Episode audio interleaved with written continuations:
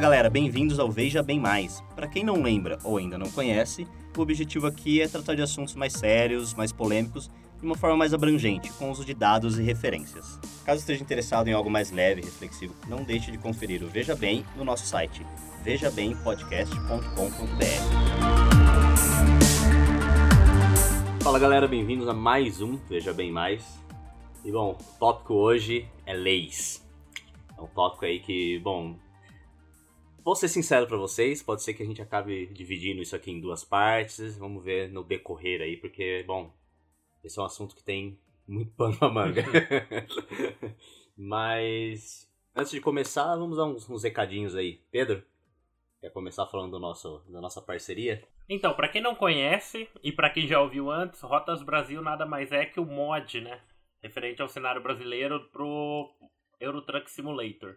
Então, quem quiser tá a fim de dirigir nas, nas estradas e pistas do Brasil, por favor, sintam-se à vontade de estar acessando os canais do YouTube, Facebook e É, a página detalhe, oficial. né? São, é um mod oficial e não Ah, é é, verdade. é realmente da, da É, Eu sugiro, pra quem tem interesse, dar uma olhada nos vídeos do gameplay no YouTube. Lá vocês vão ver a qualidade gráfica, a fidelidade de replicação de algumas cidades do interior, como eles terminaram São Carlos agora, se eu não me engano. Isso. É realmente bem legal o projeto. Então, quem tem interesse ne- nesse mundo aí de, de simulação, de Eurotruck. É, Só vai tomar uns boa- enquanto joga. Isso. Dá pra escutar o Veja Bem enquanto joga também. É verdade. É muito bom. Valeu aí, Rotas Brasil, pela parceria. E também aqui complementando o iPad, seguimos numa colaboração com a descontos especiais e vouchers para cursos premiums, para aqueles que entrarem no nosso programa de padrinhos. É, como já falamos várias vezes, links nas referências, padrim.com.br barra Veja Bem Podcast.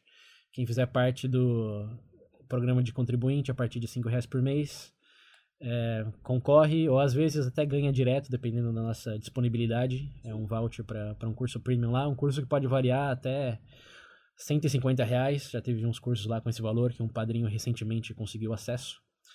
É, então é um bom investimento, ó, 5 reais por mês, um curso de 150 com, com validade em muitos âmbitos da, da área de interesse, reconhecido por organizações aí no Brasil. É, pelo menos clica lá no site e dá, dá uma explorada. É realmente uma, uma ótima opção para continuar o aprendizado ou ganhar um novo conhecimento em uma área não explorada ainda. Então, novamente, ped.com.br, é, colaborador do VB. Se quiser realmente aproveitar, vira padrinho e não precisa pagar nada. E, bom, acho que da parte de, de colaborações é isso, né? Ah, não, outro, outro recadinho, só para lembrar. Faz tempo que eu não falo disso. É, quem tem. Quem escuta o Veja Bem no, no iPhone e puder, por favor, entrar aí no, no podcasts ou no iTunes e deixar um review.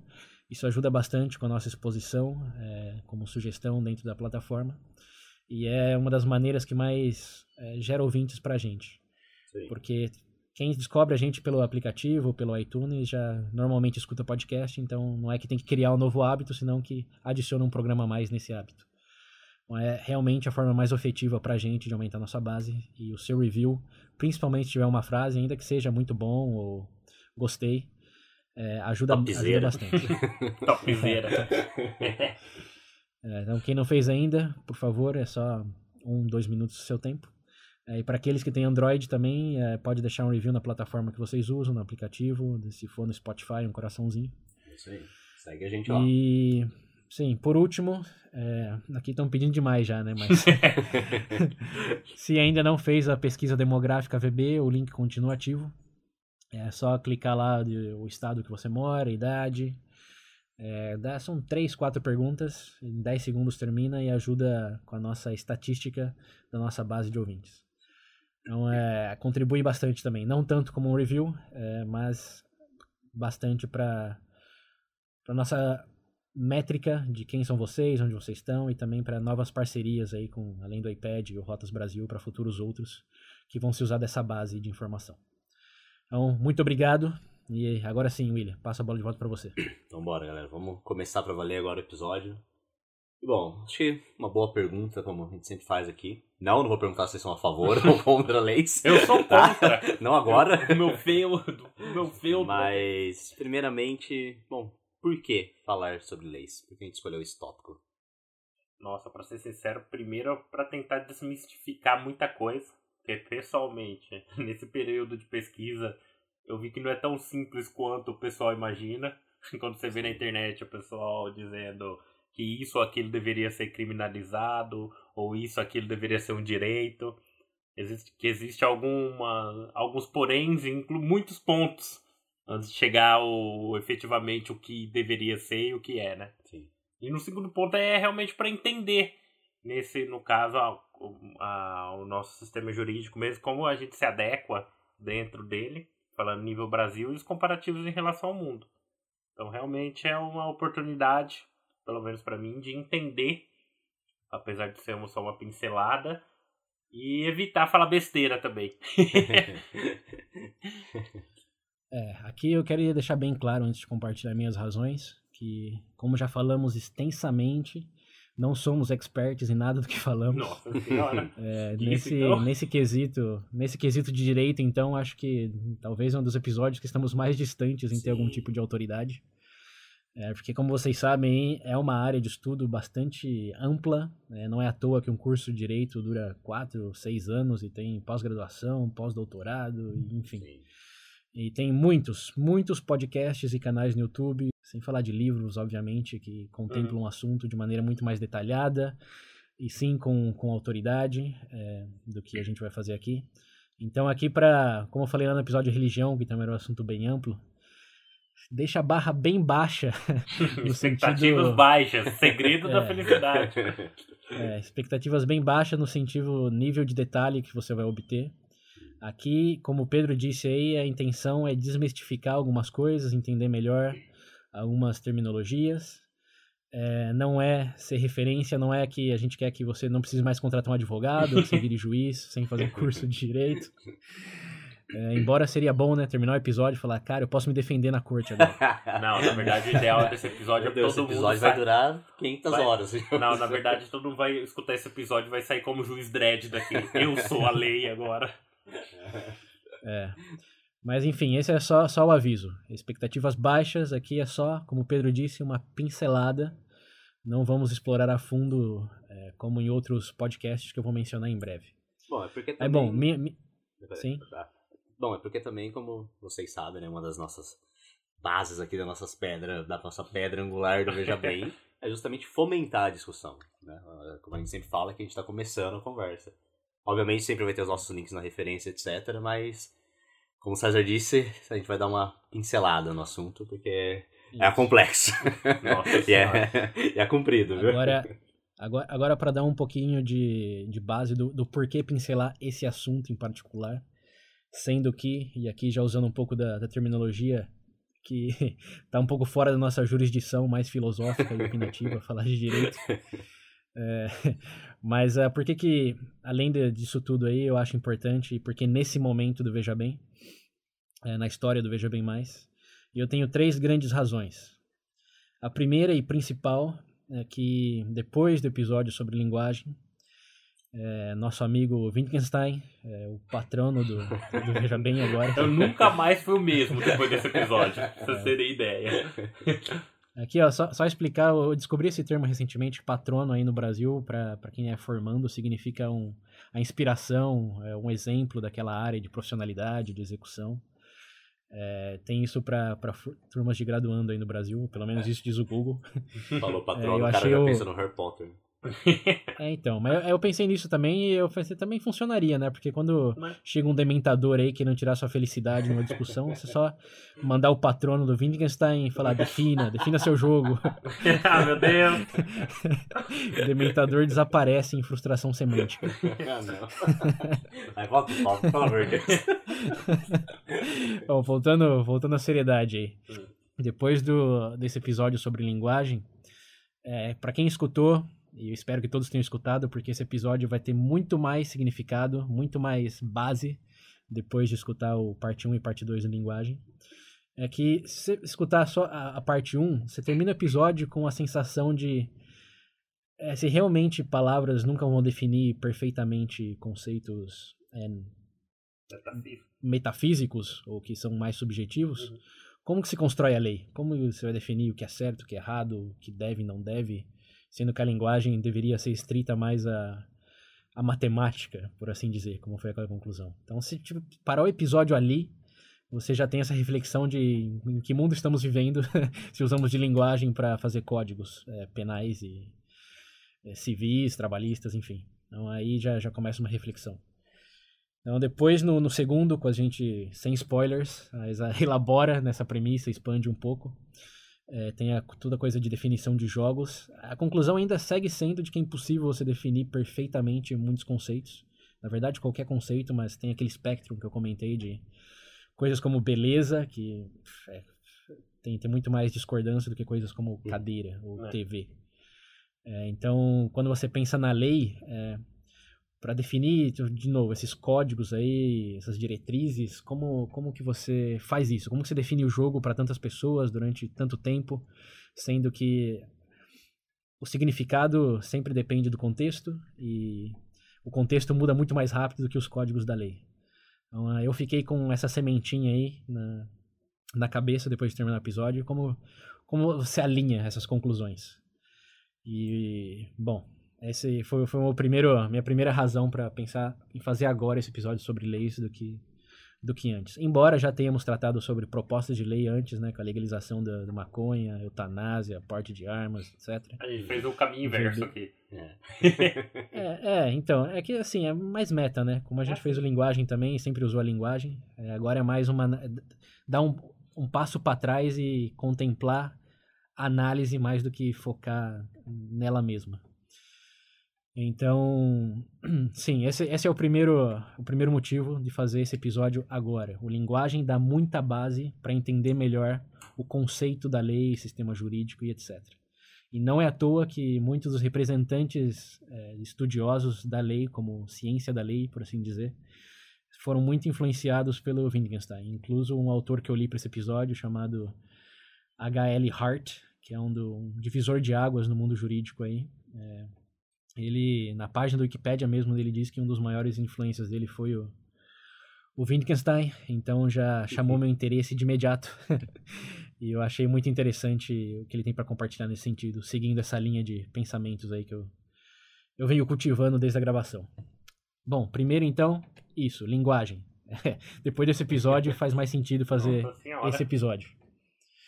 É, depois, segunda razão, é, aí já é um pouco repetindo um pouco mais do Pedro, do que o Pedro disse, mas dando um pouco mais de contexto, que é muita gente sempre falando, reclamando que algo deveria ser lei, deveria ser direito, que nosso sistema jurídico deveria ser mais parecido aos Estados Unidos, na Inglaterra, é, que uma lei que tem lá deveria ser lei aqui, quando na verdade o que eles estão chamando de lei lá nem é lei lá, porque lá eles têm um outro sistema jurídico completamente distinto do nosso.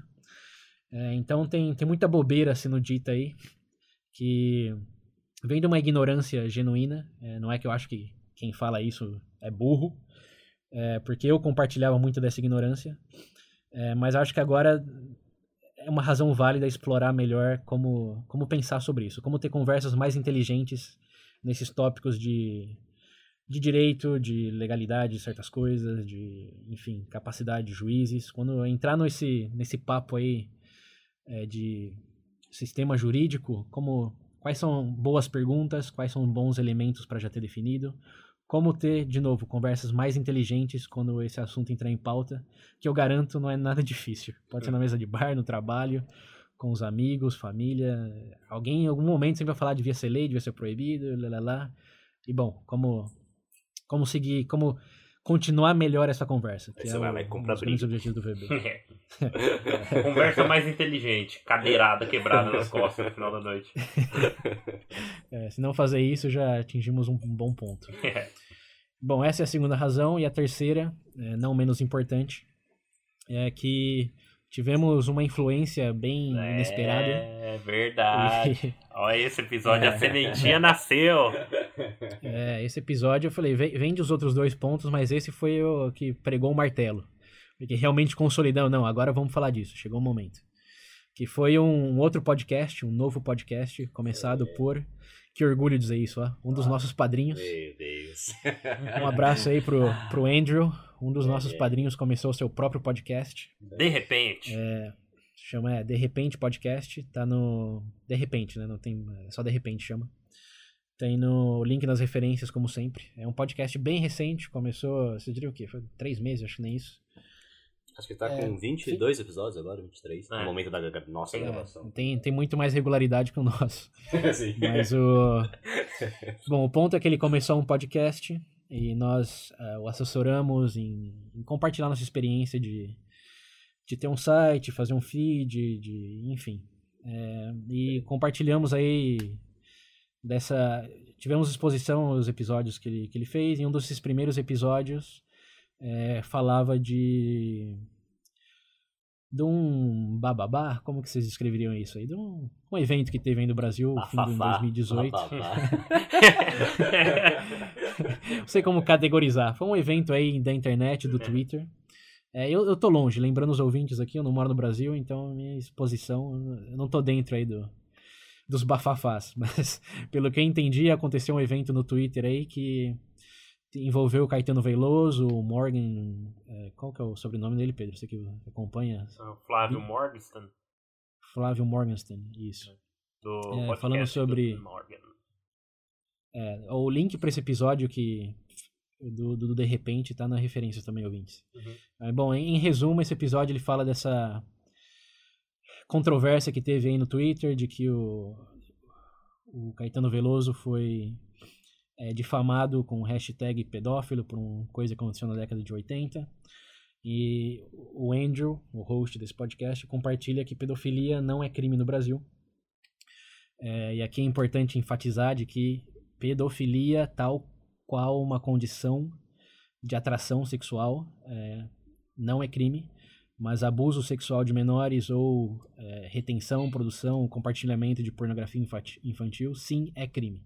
Então é uma, uma questão de categorização aí. Crime não está em, em seus desejos, digamos, ou tendências, senão na, na sua ação. Então ele compartilhou essa, esse ponto aí, que é algo que eu nunca tinha pensado antes e me chamou a atenção.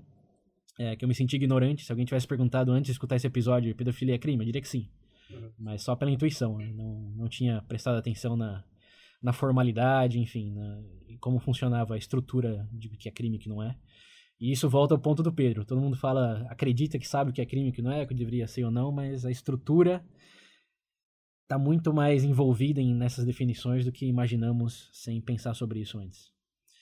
É, então, de novo, valeu Andrew por ter compartilhado aí essa, essa sementinha, esse elemento Veja Bem, que me fez explorar não só esse tópico, é que eu pesquisei realmente como funcionava no Brasil, como também é, outros podcasts, é, em nome o LexCast e o Salve Melhor Juízo, que é, abordam, bom, eles... O tema, o LexCast já está inativo, é, só tem episódios antigos, mas o Salve Melhor Juízo ainda está tá ativo e acredito que alguns dos nossos ouvintes também são ouvintes deles, porque quando a gente clica, quando eu clico no, no iTunes aparece como sugestão. É, tá, compartilhamos uma base de ouvintes, anda que a dele seja bem maior do que a nossa. Mas, enfim, eles são podcasts sobre direito, são podcasts com é, professores de direito, com estudantes de direito, estudantes de nível mestrado, doutorado, com autores de livros de direito. Alguns episódios são até com presenças internacionais de juristas na Itália, em Portugal.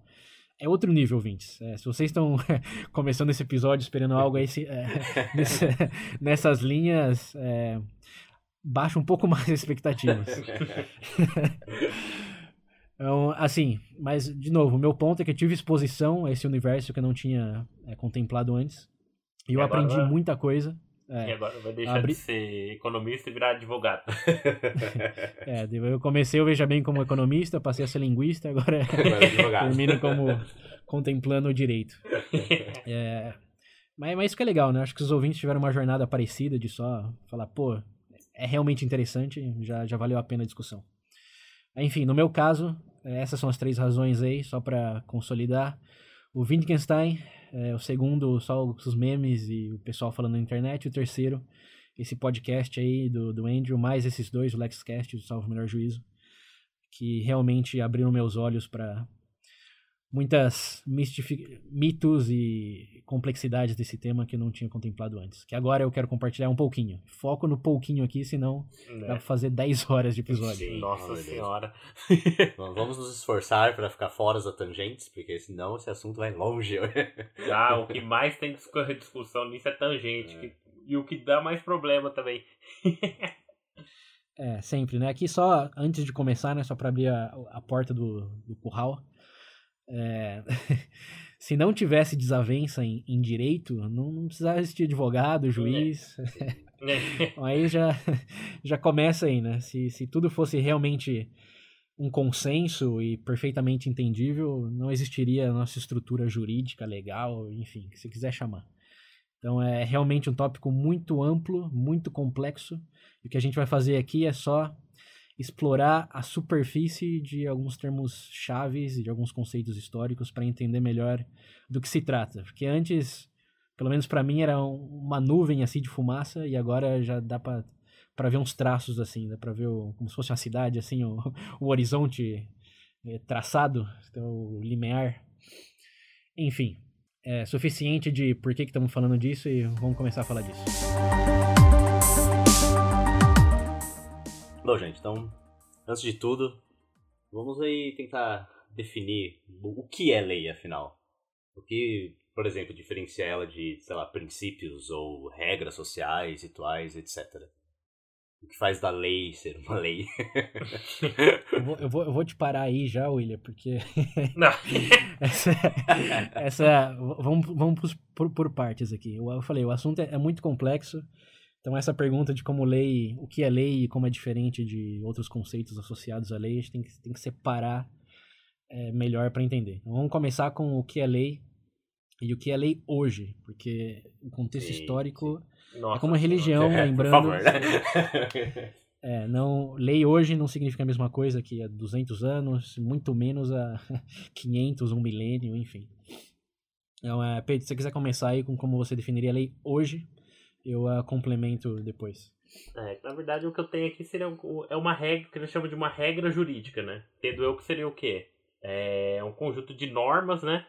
Sejam elas, no caso, escritas ou não, entendeu? Que é baseada na experiência das relações humanas, com o objetivo principal, no primeiro momento, de trazer o que eles chamam de uma certa ordem, vai, entre ordem, paz, entre aspas, para convívio em sociedade. Seria, como eu posso dizer, um conjunto de normas e regras que uma certa sociedade aceita para criar um cenário de ordem, por assim dizer. É importante enfatizar aí que é, é do Estado, né? A gente está falando disso hoje. Ah, é verdade, é... falando hoje. É, que, é, é, é verdade. É, porque a gente vai provavelmente elaborar um pouco nisso mais à frente, mas muitas outras instituições ou círculos sociais têm suas próprias regras, diretrizes, etc. O que faz da lei realmente a lei hoje é que ela é imposta pelo Estado. Sim. Não é pela igreja, não é pela sua, seu clube de, sei lá, saxofone. é, é, é o clube Estado. de futebol de botão. É, e o Estado aqui, no nosso caso, o mundo ocidental, o Estado dividido em seus três poderes, o legislativo, o executivo e o jurídico, né, o judicial. Então, pensando nisso, você falar o que é uma lei, é, tem que vir pelo Estado. Se está de qualquer outra parte, já não é lei. Tem que chamar de outra coisa. Mas o, a essência da lei aí, hoje, é o que está realmente imposta pelo Estado. É, e se, se a gente classifica como regra, como diretriz, princípio, a gente pode falar um pouco mais agora. Mas, em primeira instância, lei vem do Estado hoje. Nem sempre foi assim, é, nem sempre é assim em outros lugares do mundo que tem uhum. diretrizes mais religiosas, como no mundo muçulmano. É, muçulmano. Mas antes de complicar, só confirmando, lei vem do Estado. Se não é do Estado, não é lei. Ok? Então dá para bem generalizadamente falar que são diretrizes ou códigos de conduta, mas aí temos que especificar e chega na segunda parte do William aí como se diferencia. Sim. Na verdade, o que hábito, incomoda costume. quando fala, tipo assim, imposta pelo Estado, tipo, é uma regra e normas que na verdade que eles dizem que, tipo assim, que é de aceite da população em geral, né? Mas tipo é, assim, mas se aí, você. Aí a gente já, já chega no, na validade da lei, né? Não, se, é. se, mas se realmente. depois, depois. é, vamos, não vamos problematizar agora. Estamos ouvinte, só para dar um, uma ideia para vocês de como a gente vai seguir esse episódio. Vamos dividir a primeira parte, mais falar de tentar definir os conceitos, Sim. melhor da nossa habilidade. É, depois falar um pouco das origens desses conceitos. É, e a parte 3 e a parte 4 seria mais aplicação e problematização da, disso tudo hoje. Então aqui, nessa primeira instância, vamos definir em linhas bem gerais, é, para depois problematizar aí do como se diferencia, onde que é diferente, etc. Ok? Então, vamos lá. Reforçando. Definiu. diretrizes, regras do Estado. Foca no Estado hoje. aí para Estado, hoje. Das leis hoje. Isso. Bom, agora que a gente definiu lei, vamos aí, vamos, vamos por, por tópicos aí tentando dividir como isso se diferencia de outras entre aspas, aí, regras ou costumes, mas. Uhum. Bom, enfim. tem, como eu disse no começo, tem muito pano na manga aqui. Vai por ponto que é coisa pra caramba. É. Mas, bom, pra começar, vamos começar, vamos começar de leve, vai. Como que leis se diferenciam de hábitos, é, costumes, tradições, por exemplo? Não, antes do dar o espaço pro Pedro aí, eu só, eu só queria fazer observação que essa é uma, os ouvintes têm que entender a complexidade de que uma. Essa pergunta é como perguntar como o vermelho se diferencia do laranja. É... Isso que eu falei que era uma pergunta simples, começar de leve. é, mas eu quero, eu quero dar essa analogia aí porque me ajudou a entender também quando eu estava começando a explorar o assunto. É, de que você tem que pensar em leis hoje como um sistema. Então não é uma coisa ou outra, senão com um conjunto delas. Como eu falei, o vermelho e o laranja são ambos cores, mas uh, o vermelho faz parte do laranja, enquanto o laranja não faz parte do vermelho, entende? Ou se você quiser pensar em outra analogia aí, num carro. É, um carro, o que, que é um carro? É um sistema de locomoção, se pode dizer, mas o que, que constitui? Tem roda, tem motor, o que, que é mais importante? E você não pode falar que um carro é só quatro rodas, ou só um motor. Então, é, é, mas é, ó, eu espero que eu consiga compartilhar todas essas definições aí, se usando bastante exemplos, porque se a gente ficar só no teórico. Nossa Sim, pelo senhora. amor de Deus. É. Eu já tô perdido aqui já. Eu vou dormir Acabou de começar. no teórico. Começou o episódio, é, Então pensem. Pensem nessa pergunta do William aí, é, como é diferente de hábitos, costumes, tradições, numa questão de como se diferencia cores ou um carro de elementos de um carro. É tudo parte de uma coisa, mas tem de suas diferenças e o que a gente São vai tentar círculos, elaborar um né? pouco como, aqui. Tipo, o diagrama lá de Van Euler lá. Mesma coisa, né? Hum. Tá dentro. Ven... Isso. Mas nem sempre e não necessariamente. ah, meu Deus. então vai, vamos Mas lá. vamos lá. Por favor, César, você que. Hábitos, costumes e tradições, então. Tá, então eu. eu é... Bom, falei, leis vem do Estado, é o sistema. Uhum. Muita gente acha que, que lei é, é hábito, é costume, é tradição o que é um pouco verdade, mas não necessariamente verdade. Então, em resumo, seria e... uma. Tipo assim, pode dizer que uma lei pode surgir de uma. Quer dizer, pode surgir de um hábito ou costume de uma sociedade, mas não necessariamente Isso. precisa vir disso, certo? Isso. Ou, ou por Perfeito. exemplo, aqui, ó, falando só de hábito, costume e tradição. Pagar ah. imposto, por exemplo, você pode é. falar que é um costume e tradição que vem de muito tempo, mas diferente do meu costume de almoçar meio-dia, ou da tradição de sambar no, no carnaval. é, se não fosse uma lei, é, pagar, ninguém pagaria imposto. Sim. Então, tem, tem que pensar nesse sentido aí, que um hábito se chamaria de algo, sei lá, ir pra academia depois do trabalho. É, costume, eu falei, é almoçar a certo horário. Uma tradição é celebrar o Natal no dia 25 de dezembro, enfim. É, o que diferencia isso da, da lei é que se você quebrar alguma dessas coisas, não tem consequência realmente então uma lei é o que, o que o Estado teria força, no caso, para Como é que eu posso. Qual termo eu posso usar? Cobrar não, exigir. É tem, tem, conse tem consequências por parte do Estado. Perfeito. É, aqui, ó, se você deixar de ir na academia, deixar de comer no seu horário, deixar de celebrar o carnaval, o Natal da maneira que você sempre faz, é, não, não vai ter consequência legal nenhuma. Sim. O Estado não, não vai fazer Montado, nada. Montado, né? Você não enfeitou é, sua casa. Não sambou, toma tua multa aqui. É, é, assim, mas assim, tem, tem isso nesse contexto aí bem, bem pequeno de que para diferenciar em grandes linhas gerais é isso. É, hábito, costumes, tradições não são leis porque não tem essa consequência, não tem essa gestão por parte do Estado. Pode parar quando você quiser, pode mudar, nada vai acontecer. É, Porém, muitas leis, como sabemos, vêm de costumes e de hábitos. Aqui eu vou dar dois exemplos bem, bem claros para todos que é um costume, sempre foi um costume, a tradição ter o casamento heterossexual. É, e deixou de ser um, digamos, um costume tão vigente e hoje já tem é, bom, as leis existiam em virtude desse costume, como hoje tem mais é, orientações. Isso, é mais, é mais vigente é, pessoas que desviam desse costume. Aqui não tô, não tô avaliando ninguém. Estou descrevendo que hoje é algo mais vigente do que. É, de que a lei tem que mudar em virtude dessas mudanças também. Ou, enfim, aqui eu estou falando tem já nor, normativamente. Mas o, o enfim, o, aqui vamos colocar um outro um outro, uma outra lei que vem de costume é você dirigir na, na, na esquerda, no Brasil, nos outros países que não sejam Inglaterra, Austrália, enfim. É, esse é um costume. Você dirige do lado esquerdo porque começou assim, sempre foi assim. Mas se for lá para Austrália ou Inglaterra, é, tudo, tudo inverte. Então, esses é, são leis, códigos de, de trânsito que em virtude desses hábitos, costumes. Então, muitas leis partem dessa premissa, mas nem tudo que é isso é, é lei. Outro exemplo interessante aqui é o do. É, em 1946, teve uma mulher presa na Inglaterra é, depois de fazer uma leitura de mão lá, essas coisas de cigana que você vê em pracinha. É, ele foi enquadrado numa lei anti-bruxaria. quando isso? Em 1946. Ah, tá. É uma lei que não tinha recente, usada... É, não, é... não, 46, ainda é recente, é. depois não, da Segunda sim, Guerra Mundial. Mas é ela foi enquadrada nessa lei aí porque alguém acho que foi foi troll, porque quem que realmente vai acusar, levar um processo?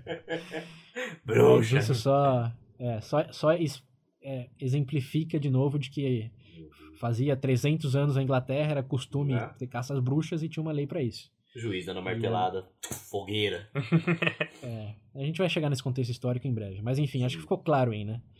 De que costumes, hábitos, tradições são partes de leis, mas não é a relação de um para um, é, nem Sim. sempre, nem necessariamente. Uma lei, uma lei pode nascer de hábito, costume e tradição, mas necessariamente não precisa delas para existir.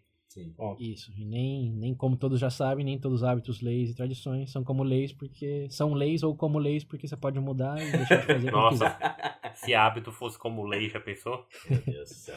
Bom, o, hábito, o hábito de escutar o já bem deveria, viu? Nossa. Essa lei vai ser imposta no final dos episódios. Você leva multa, mas não é o Estado que recebe, não. Parte, é. parte vem para nós. É, mas aí, aí volta ao ponto de que o, isso não pode ser lei, porque a menos que o Bolsonaro faça isso lei, não. Vou falar com ele pelo Twitter. Bater um papo. É, escuta o VB. Então, beleza. Enfim, esse é o primeiro ponto aí. Diferenciamos beleza. da primeira camada de então, coisas associadas normalmente Nossa. a leis. Então, podemos ir pro próximo? Antes de ir pro próximo, só pra falar pros ouvintes, tem um roteiro do episódio aqui, vocês não têm ideia do tamanho disso. César ontem, meia-noite, mandou. Inspirado. Vambora. Vamos, vamos, vamos compartilhar. Os ouvintes estiverem curiosos para nossas pautas, é. como que a gente faz, a estrutura, a tá? Define. Clica no, clica no link aí e vê lá no site. É. Verdade, boa. então, beleza, William. Então, vamos lá. Próximo.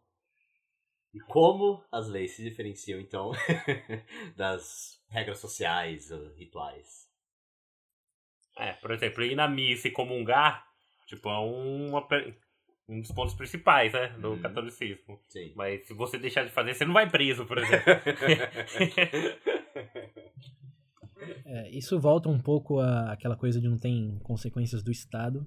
Sim. Mas uh, regras sociais e rituais diferenciam um pouco de hábitos, costumes, tradições, pelo menos na minha classificação. Uhum. É, porque você falou, eu, como eu tinha falado, se eu deixar de ir na academia ou comer em certo horário, não vai ter consequência nem para você. é, mas regras sociais, como por exemplo, você pensar no Brasil é um pouco mais difícil, mas no ah, eu acho que no Japão, você fazer o como chama aquele do, do que você como que é o você inclina um pouco, William, você que tem mais contato com a cultura? Inclina? Ah, pra bound lá do. O cumprimento lá? Cumprimento. Isso, cumprimento japonês. Essa seria uma é... regra social para para as pessoas Sim. mais velhas, Sim. você inclina um pouquinho para mostrar respeito. Nossa, se fosse só essa, não. Ah, e até tem uma antiga, né? Até você o jeito vê. que você fala. É, é engraçado até do jeito que muda isso também. Porque antigamente uhum. tinha aquela. Era uma regra social, não era lei, mas, por exemplo, chama de senhor, pedir benção, esse tipo de Isso. coisa. Ah, aqui, aqui no Sim. Brasil a gente tinha muito disso, mas é algo que. É, e a maior diferença aí, focando nas regras sociais, é que embora tenha suas vigências também, é, mas o diferente de hábitos, costumes e tradições, se você quebrar uma regra social, vão te olhar feio. Sim, é igual Sim. ficar falando palavrão numa reunião co- corporativa. Tudo bem se for entre conhecidos ali. Mas digamos que você tá numa. ambiente. É, mas a- aí, ó, só distinguir, tem, tem, a gente vai chegar na parte de políticas institucionais. Aí é quase é mais uma expectativa social do que uma regra, né? Sim. É. Uma, re- uma regra seria realmente falar senhor, é, fazer a inclinação lá, você tá no Japão, e se você não Uhum. fizer isso, você vai ser reprochado, você vai O ser cara chega, julgado. inclina pra você. você- E aí, beleza? É, a Não, sua- porque é, esse negócio da, da inclinação é meio geral, mas uma coisa que realmente eles usam bastante é usar essas coisas de san e kun no final, Aham. que depende pra pessoa mais velha, mais nova, blá, É. tem que realmente ter esse... Se você realmente não faz, todo mundo olha meio tipo... Você chamou. Foi educado, não? é, regras, assim, no geral, regras têm consequências mais amplas. Sim, sim. Não, aqui nesse caso não são legais, estatais, mas são Mas círculo seu social. impacto, né? Tem seu É, impacto. então, você quebrar uma regra, e regra também muitas vezes, já complicando um pouco, elas constituem o próprio processo que você faz parte. É, como, por exemplo, você tá jogando futebol e de repente você decide jogar com a mão, como é que você tá quebrando? É, você não vai preso, mas vai tomar uma surra, né? não, pode ter pênalti, mas o, o ponto que eu vou é que não, não é que o futebol tem uma regra que você não pode usar, eh, usar a mão. Tem essa regra que constitui pênalti, falta, etc. Mas Além disso, aqui já chamando como auxílio meu amigo Wittgenstein, Uhum. é, sem essa regra, é, não seria futebol, seria handball. Se você realmente Fute. só usar a mão, é, exato. Então, se você só usar a mão, é outro esporte. Não é só que faz parte, a regra faz parte do esporte, mas em, em certa medida ela constitui É a própria define prática do esporte. É, Perfeito. exato. Então é, aí é um, é um círculo, o Pedro tá falando do círculo do Venn diagram lá, dos diagramas. Uhum. É um círculo dentro do próprio círculo aí. É, é, de- tá dentro, mas também constitui é, aquilo que tá definindo na, na Constituição. Olha, sabe uma coisa que é engraçado? Tipo, você escutando, você lendo, parece. Tipo, de vez em quando você tem dificuldade pra entender. Só que você olhando no dia a dia, igual com exemplos, igual falando do futebol, parece tão fácil, Sim, né? sim, muito mais simples. É, aqui eu falei, eu, eu- quero usar bastante exemplos, porque se você for ler um livro de direito, você vai se perder, dormir ou considerar suas escolhas de vida. Mas pensando dessa maneira, é, esperançosamente é mais fácil. Mas Pô, é- aí é, pra caramba. É, é a regra. Regras têm consequências e às vezes constituem a própria essência do que você está fazendo. É, além do, do futebol aí, você pensar em xadrez, não é que se você mover o peão é, igual a rainha, você está quebrando uma regra. Você não está jogando xadrez, basicamente. Então, Nossa senhora, todos os peões igual a rainha, já imaginou? Da hora. é, então é, essa tem que ficar atento aí para porque assim leis são, são regras também. Sim. É, porque você tem. Só que aí, de novo, vem pela punição estatal. é, tem toda essa gestão, mas nem toda lei é regra. Como, por exemplo, o, direito de, de formar o seu próprio negócio, ou de transferir propriedade, ou mesmo de casar. Não é que você tem que. Tipo, você pode e pode ganhar validez baseado num, num processo, é, mas não é uma regra imposta, como todos pensam na lei. Na verdade, por muito tempo, historicamente, teve gente que defendeu que leis nada mais eram do que imposições é, baseado em ameaças pelo Estado. Faz isso, senão você vai preso, leva multa, etc. E era isso que era lei. Era o Estado te ameaçando e falando que você tinha que fazer. Então, Mas ah, você pensar nesse sentido aí de que também tem a lei de, de que confere poder, e você consegue abrir sua própria empresa e vira uma pessoa é, jurídica, é jurídica fiscal? jurídico. É, jurídica. Você vira pessoa jurídica, você, você- você sobe a escadinha aí, então não é sempre só imposição, são mais condições. Uhum. É, mas enfim, é só pra, de novo, assim como tem hábitos e tradições em muitas leis, é, as leis, em sua grande maioria, também são regras, é, mas nem tudo que é regra é lei, e nem tudo que é lei necessariamente é regra. Ai, que beleza. Então, beleza. Quem- Qual, vamos pro próximo, porque Pera, senão. pera, pera que tem um ritual aí que também é importante. É ritual que eu acho É, que o ri- entra mais com exatamente o que você falou do. Pedro começou falando no começo aí, de ir na igreja, etc. É, é que o ritual é um conjunto de regras, né? Nada mais, nada mais é do que você tem que fazer certas coisas, em certo momento, usando certas palavras.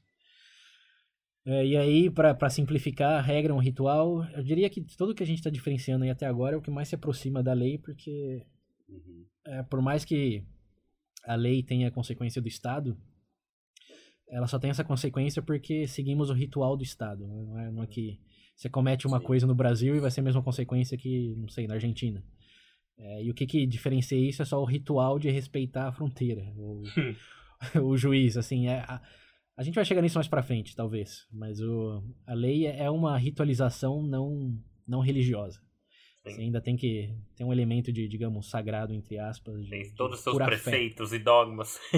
É, então, o que. o- sabemos que rituais religiosos não são lei, mas muito da lei, e aqui é mais um ponto de curiosidade, que diferenciação mesmo, é em sua grande parte um conjunto de rituais. Agora sim. Vamos pro próximo, que é algo que o Pedro até deu uma comentadinha ali no, no tópico anterior, que é como que as leis se diferenciam aí um pouco das políticas corporativas, institucionais, etc. etc. É. Quer, quer que eu continue, Pedro?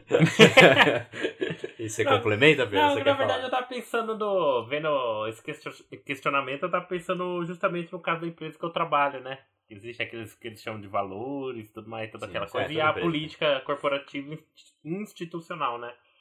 Acredito que assim, seria um código, uma leis num campo no, dentro daquela área, né? Por exemplo, Uhum. se- por assim dizer. E tem sim o seu dano. Não como. Não são o leis, Estado. são regras. Leis é do São, é, Estado. perfeito. É, é, então, ou seja, são, são regras que dentro daquele escopo, imagino eu, tem sim seu dano, mas tipo, Uhum. que não, é, que não vai ter um. não vai ser escalada a nível estatal. Por exemplo, dentro da política corporativa, por exemplo, determina que o funcionário, por exemplo, não pode levar o notebook fora da empresa. Sim. E ele leva o notebook fora da empresa. Existe uma implicação. sabe que você tá com o notebook aqui? Não, o meu pode. Ah, então tá bom. Mas existem.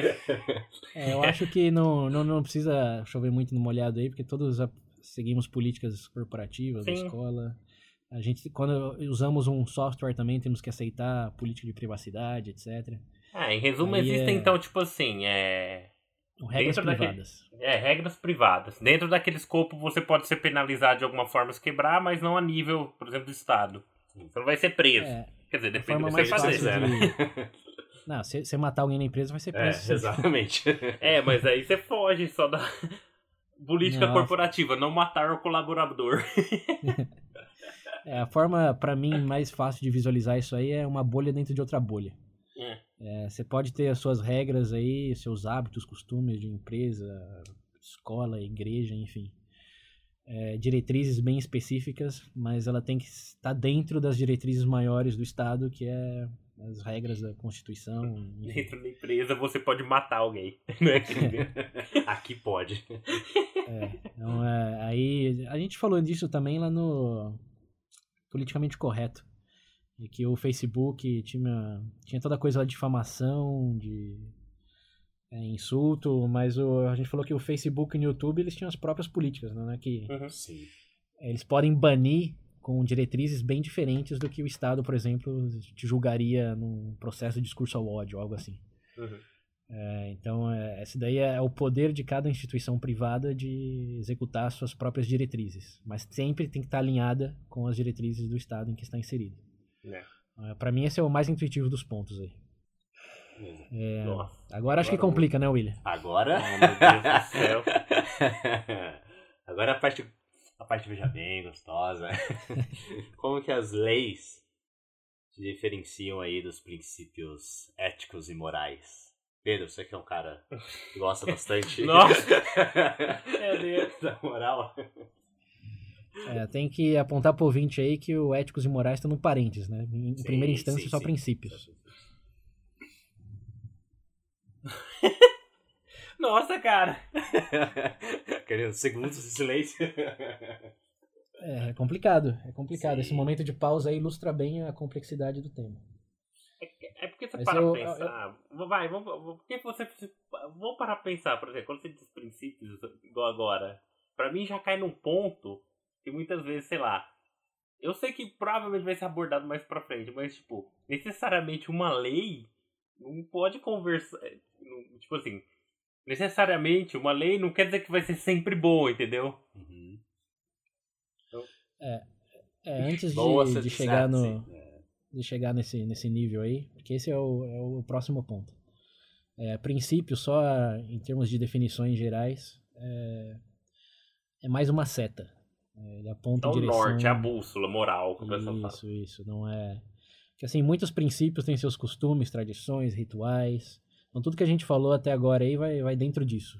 Pensa numa bolsa gigante, bota um, um P de princípio nessa bolsa aí e você vai diferenciar a bolsa, não necessariamente o que está dentro dela.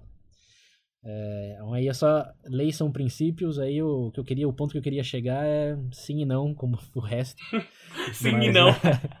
com todo o resto, é. sim e não. é, porque leis contêm princípios, e muitas leis vêm de princípios, mas a diferença aí é que um princípio pode conter muitas leis. É, como, por exemplo, o princípio lá nos Estados Unidos do direito à livre expressão, é, é mais um princípio do que uma lei. Tem o o código da Constituição, mas não está o que eles chamam aí no Brasil de tipificado, que você está tá normatizando é, tá parágrafo por parágrafo o que, que isso significa. É mais um princípio, e aí a gente vai detalhar isso mais em frente também, mas o juiz interpreta o caso. O, eu tô, tô, falando como advogado já, o caso concreto. ele, ele avalia cada caso tendo esse princípio como sua diretriz, essa seta aí que implica um montão de coisas, não só da história dos Estados Unidos, como também da semântica do, do próprio termo. Mas esse ponto só está aí para diferenciar em grandes é, traços que, sim, princípio é algo diferente de lei, porque um princípio pode conter muitas leis. É, Cara, mas eu vi é, é mais esse o ponto. Mas eu vi nos eu já pensei em abertura para tanta coisa. sim, sim. Meu Deus. No, superfície, pincelada. Quem quiser, quem quiser, ó, ouvintes, aqui, ó, confissão. Esse é o episódio que provavelmente mais tem referências. É, então, quem quiser escutar mais sobre princípios, tem um episódio específico do LexCast que ele fala sobre isso. Então, aqui é, é só resumir nisso, é uma seta. É, Não lei necessariamente. É, então, é isso. Agora sim, acredito, vamos passar pro, pro complicado real. Bom, então a gente conseguiu definir aí, uh, dentro desses vários tópicos, mas agora vamos, vamos entrar pra, pra nata, pra, pra coisa que complica mais mesmo, que são outros, outros três pontos aí, que é como que a, as leis elas se diferenciam ou se implicam. O primeiro, nas morais. Nossa senhora. Vocês já querem que eu mande os três direto? Nossa. Eu quero. Não, não vamos tentar simplificar aqui.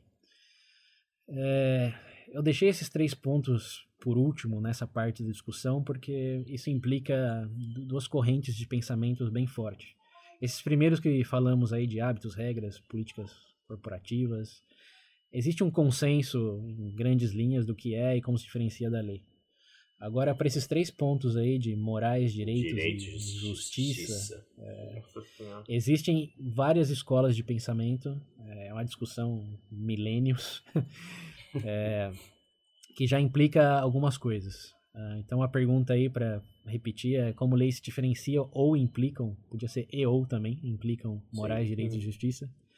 Aqui, a intenção, mais do que diferenciar apenas, como no, nos casos que a gente já falou, é introduzir essas duas escolas de pensamento, filosofias que para quem entra, bota o pezinho nessa nesse mar do direito aí vai escutar, que é o a teoria do direito natural e a teoria do direito positivo. É, então, provavelmente já, acho que até o Pedro já mencionou direito natural em algum episódio, não lembro qual.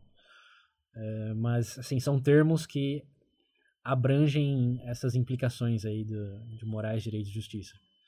É, na verdade, que você para pra ver, vocês zoeira, né? esse é um tópico tão, posso dizer, tão complexo e profundo, pra você ter ideia. Quando você menciona o, o direito natural, por exemplo, cara, eu tô dando uma pesquisada pro episódio e tudo mais. eu vi que, cara, ele começa, vai, entre aspas, assim, do que eles chamam desde o período da antiguidade clássica, chegando até agora no século XX, sendo modificado. É, o, Aristóteles falou disso, depois o maior é, propulsor do, dessa, dessa vertente aí foi o São Tomás de Aquinas. É, então vamos, vamos, vamos contar para o ouvinte aqui, um momento história, ouvintes, que junta, junta na fogueira. É, o direito natural, é, como a gente já começou a contar aí, é uma vertente que diz, em grandes linhas, é, de que o direito. É, e aqui, ah, ó, peraí, só, só um parênteses. Ó, posso colocar? Para iniciar Manda, aqui uma definição. Ah, diz aqui que o quê? O direito natural, também conhecido como jus naturalismo, né? Também é denominado é, como direito natural, que ele é universal, imutável e inviolável. É a lei imposta uhum. pela natureza a todos aqueles que se encontram em estado de natureza. é é. Eu acho que, tipo, você já entende que aquela perspectiva mais, como é que posso dizer, positivista, ou hum. até uma própria visão do Wittgenstein, tipo... Você tá, você, tá, tá usando termos não definidos aí ainda. Com visão, o que é positivista para ter visão positivista? Ah, é verdade. Vamos, vamos desde o começo. Ah, é verdade, volta. volta, é, volta, volta, um pouco. Então, é só para exemplificar o que você acabou de dizer aí. Direito natural é uma teoria, uma visão de muito tempo de que as leis existem independente do Estado. De que. Uma ordem é... natural. Isso, existem as. Em primeira instância, é a lei divina, né? O comando divino, que é. é as leis dos Dez Mandamentos, você pensar na cultura judaico-cristã, uhum. é, vem, num primeiro momento vinha, vinha de cima, depois passou a vir da, da própria terra, da natureza, de que, no momento em que é naturalmente inclinado a sobreviver, então ele tem um direito a sobreviver, que é a, a gente entra um pouco aí nos direitos humanos, todo, toda pessoa tem direito à vida.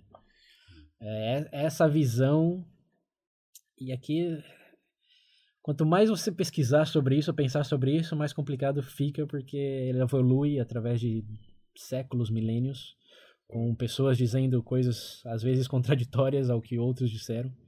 E chega num momento que é quase espiritualidade. Você pode dar o significado se quiser. Mas, é, em grandes linhas, pelo menos seguindo aí o que eu entendi historicamente, é a defesa do direito é, como algo como o próprio nome diz, natural, que se não vem de Deus, vem das inclinações humanas, da natureza humana, da natureza, da própria natureza. É, é isso. De que leis existem. É, e aqui a gente até fere um pouco nossa próxima definição de. A gente começou falando que lei era algo imposto pelo Estado, segundo essa visão de direito natural, é, não.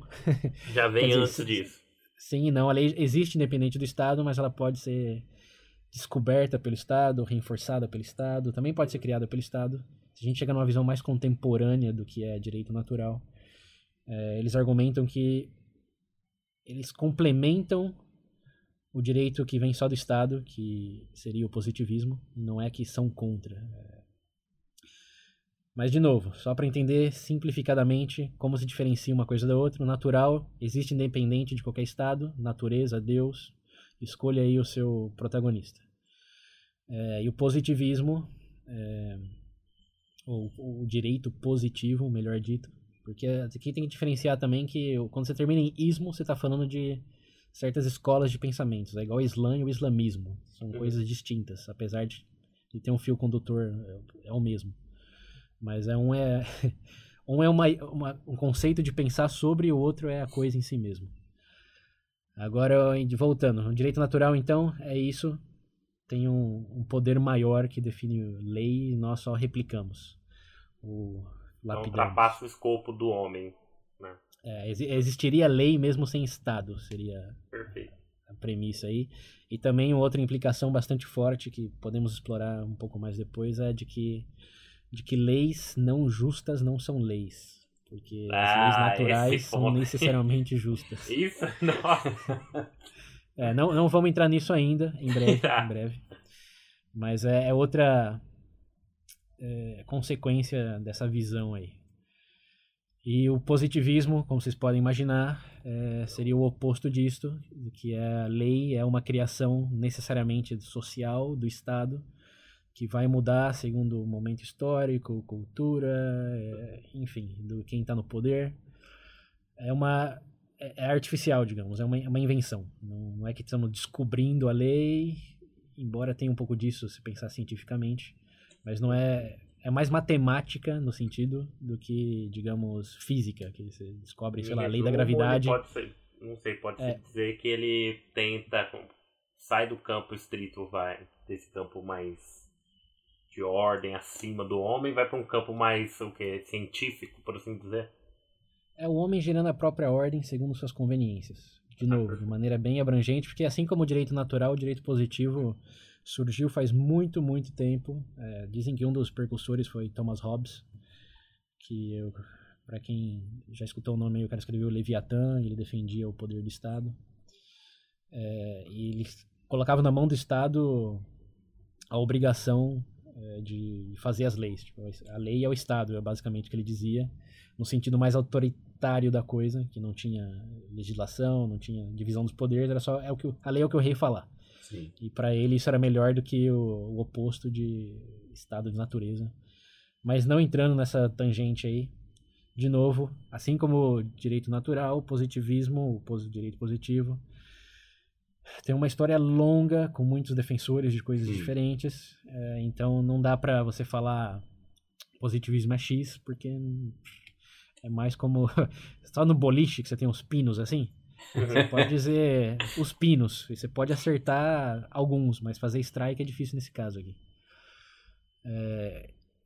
E bom, é isso. Um é algo maior, o outro positivo. Aqui é um outro exemplo que ajuda a entender o. A gente fala em lei da gravidade, pense nisso. Lei da gravidade. Não tem nada a ver com lei do Estado que a gente falou lá no começo.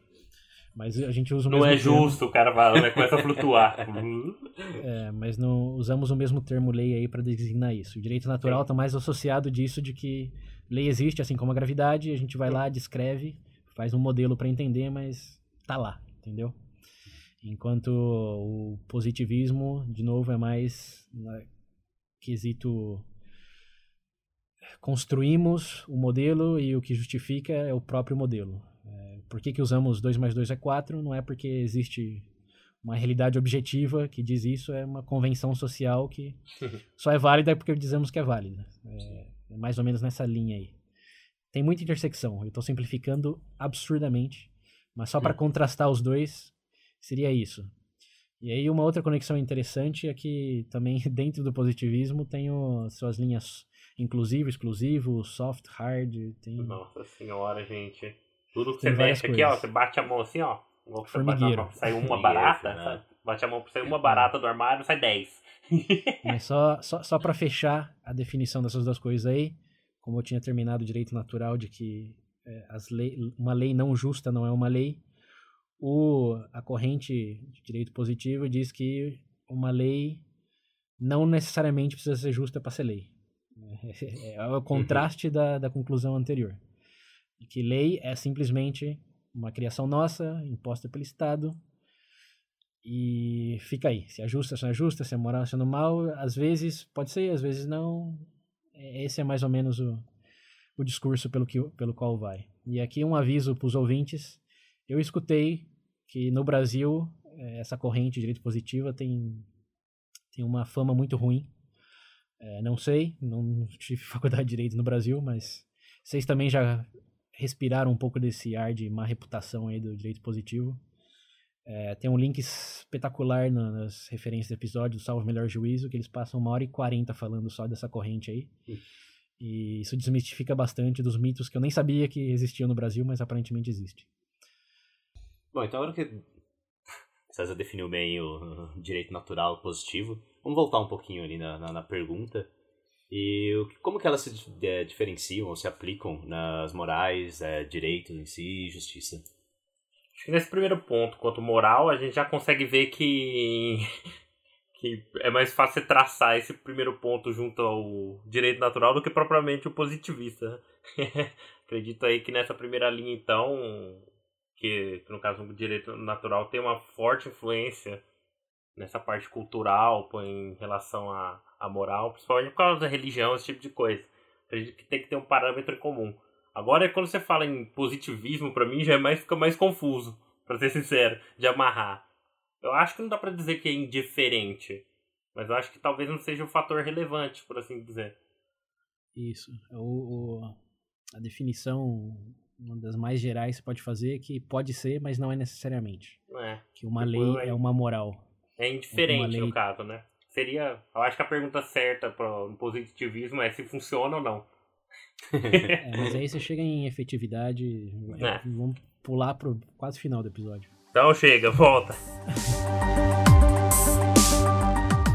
Aí a pergunta, relembrando aí, como que leis se diferenciam e ou implicam num primeiro quesito morais?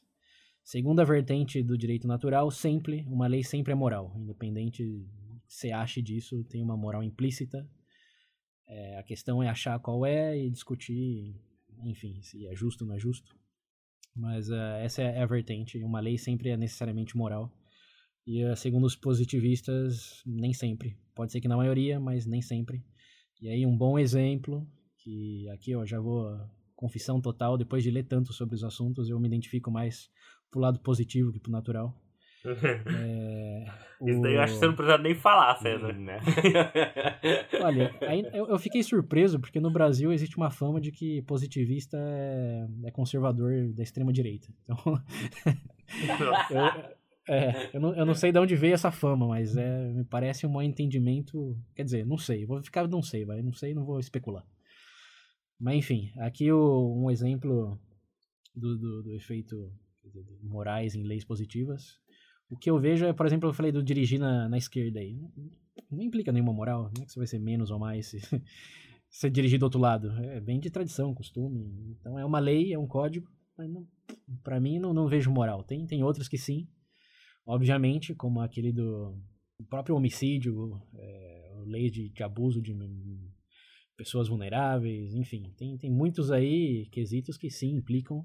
Até se pensar na história do Brasil, só curiosidade aqui para quem escutou, escutou o Cast, tem um episódio que ele fala da, da lei da mulher honesta que existia no Brasil. Não sei se vocês escutaram. Não, é, mulher honesta não. É, aqui no Brasil tinha uma lei de que uma mulher honesta era uma mulher que casava virgem. Uhum. É, então, se, se, depois de casado o parceiro descobrisse que ela não, não, era virgem, por lei ele podia anular o casamento e pedir recompensa. Aí eu já não sei os detalhes da lei. Mas existia essa lei aí da mulher honesta, que implica um montão de julgamentos morais, e obviamente era uma lei que vinha disso. Eu sabia disso, mas não sabia que era uma lei. é, lei da, da mulher honesta. Ah, então, é... só pra, é, pra não confundir, quando o César fala porque acho que a segunda vez que você fala do negócio de dirigir à esquerda, é do lado esquerdo, tá? Do, do carro, né? Não é na esquerda da pista, senão aí você tá errado mesmo. Ah, mas pode, pode, ser os dois, né? Quando você inverte o lado do, do dirigir, você também inverte a direção que você vai pra um lado Ah, não, é, sim, lá. É, Agora aqui é vai... isso, acho que entenderam. Quem que vai dirigir é, do lado porra. esquerdo se não tem um volante? Pelo amor de Deus. Ou na contramão. não, então, é isso que eu... vai que nego acha que é na contramão que o Sérgio tá falando.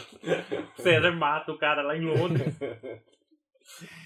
É, é, é nesse sentido aí. Eu não sei se meu exemplo foi Sim, o melhor é possível. Algo que implica, vai, vou ser sério. É alguma é. coisa que você tá dando é o melhor exemplo, porque ele implica numa decisão, tipo, vai, decisão moral, coisa do uhum. tipo. Você não vai ser uma pessoa melhor ou pior se dirigir o carro de um lado do outro. Mesma coisa de usar Sim, roupa exato. preta ou azul. Uhum. Sim, aí o, o, o que complica aí é que não. Isso complica bastante é que muitos defensores do direito natural dizem que sim, existem direitos positivos, como esse que a gente falou, uhum.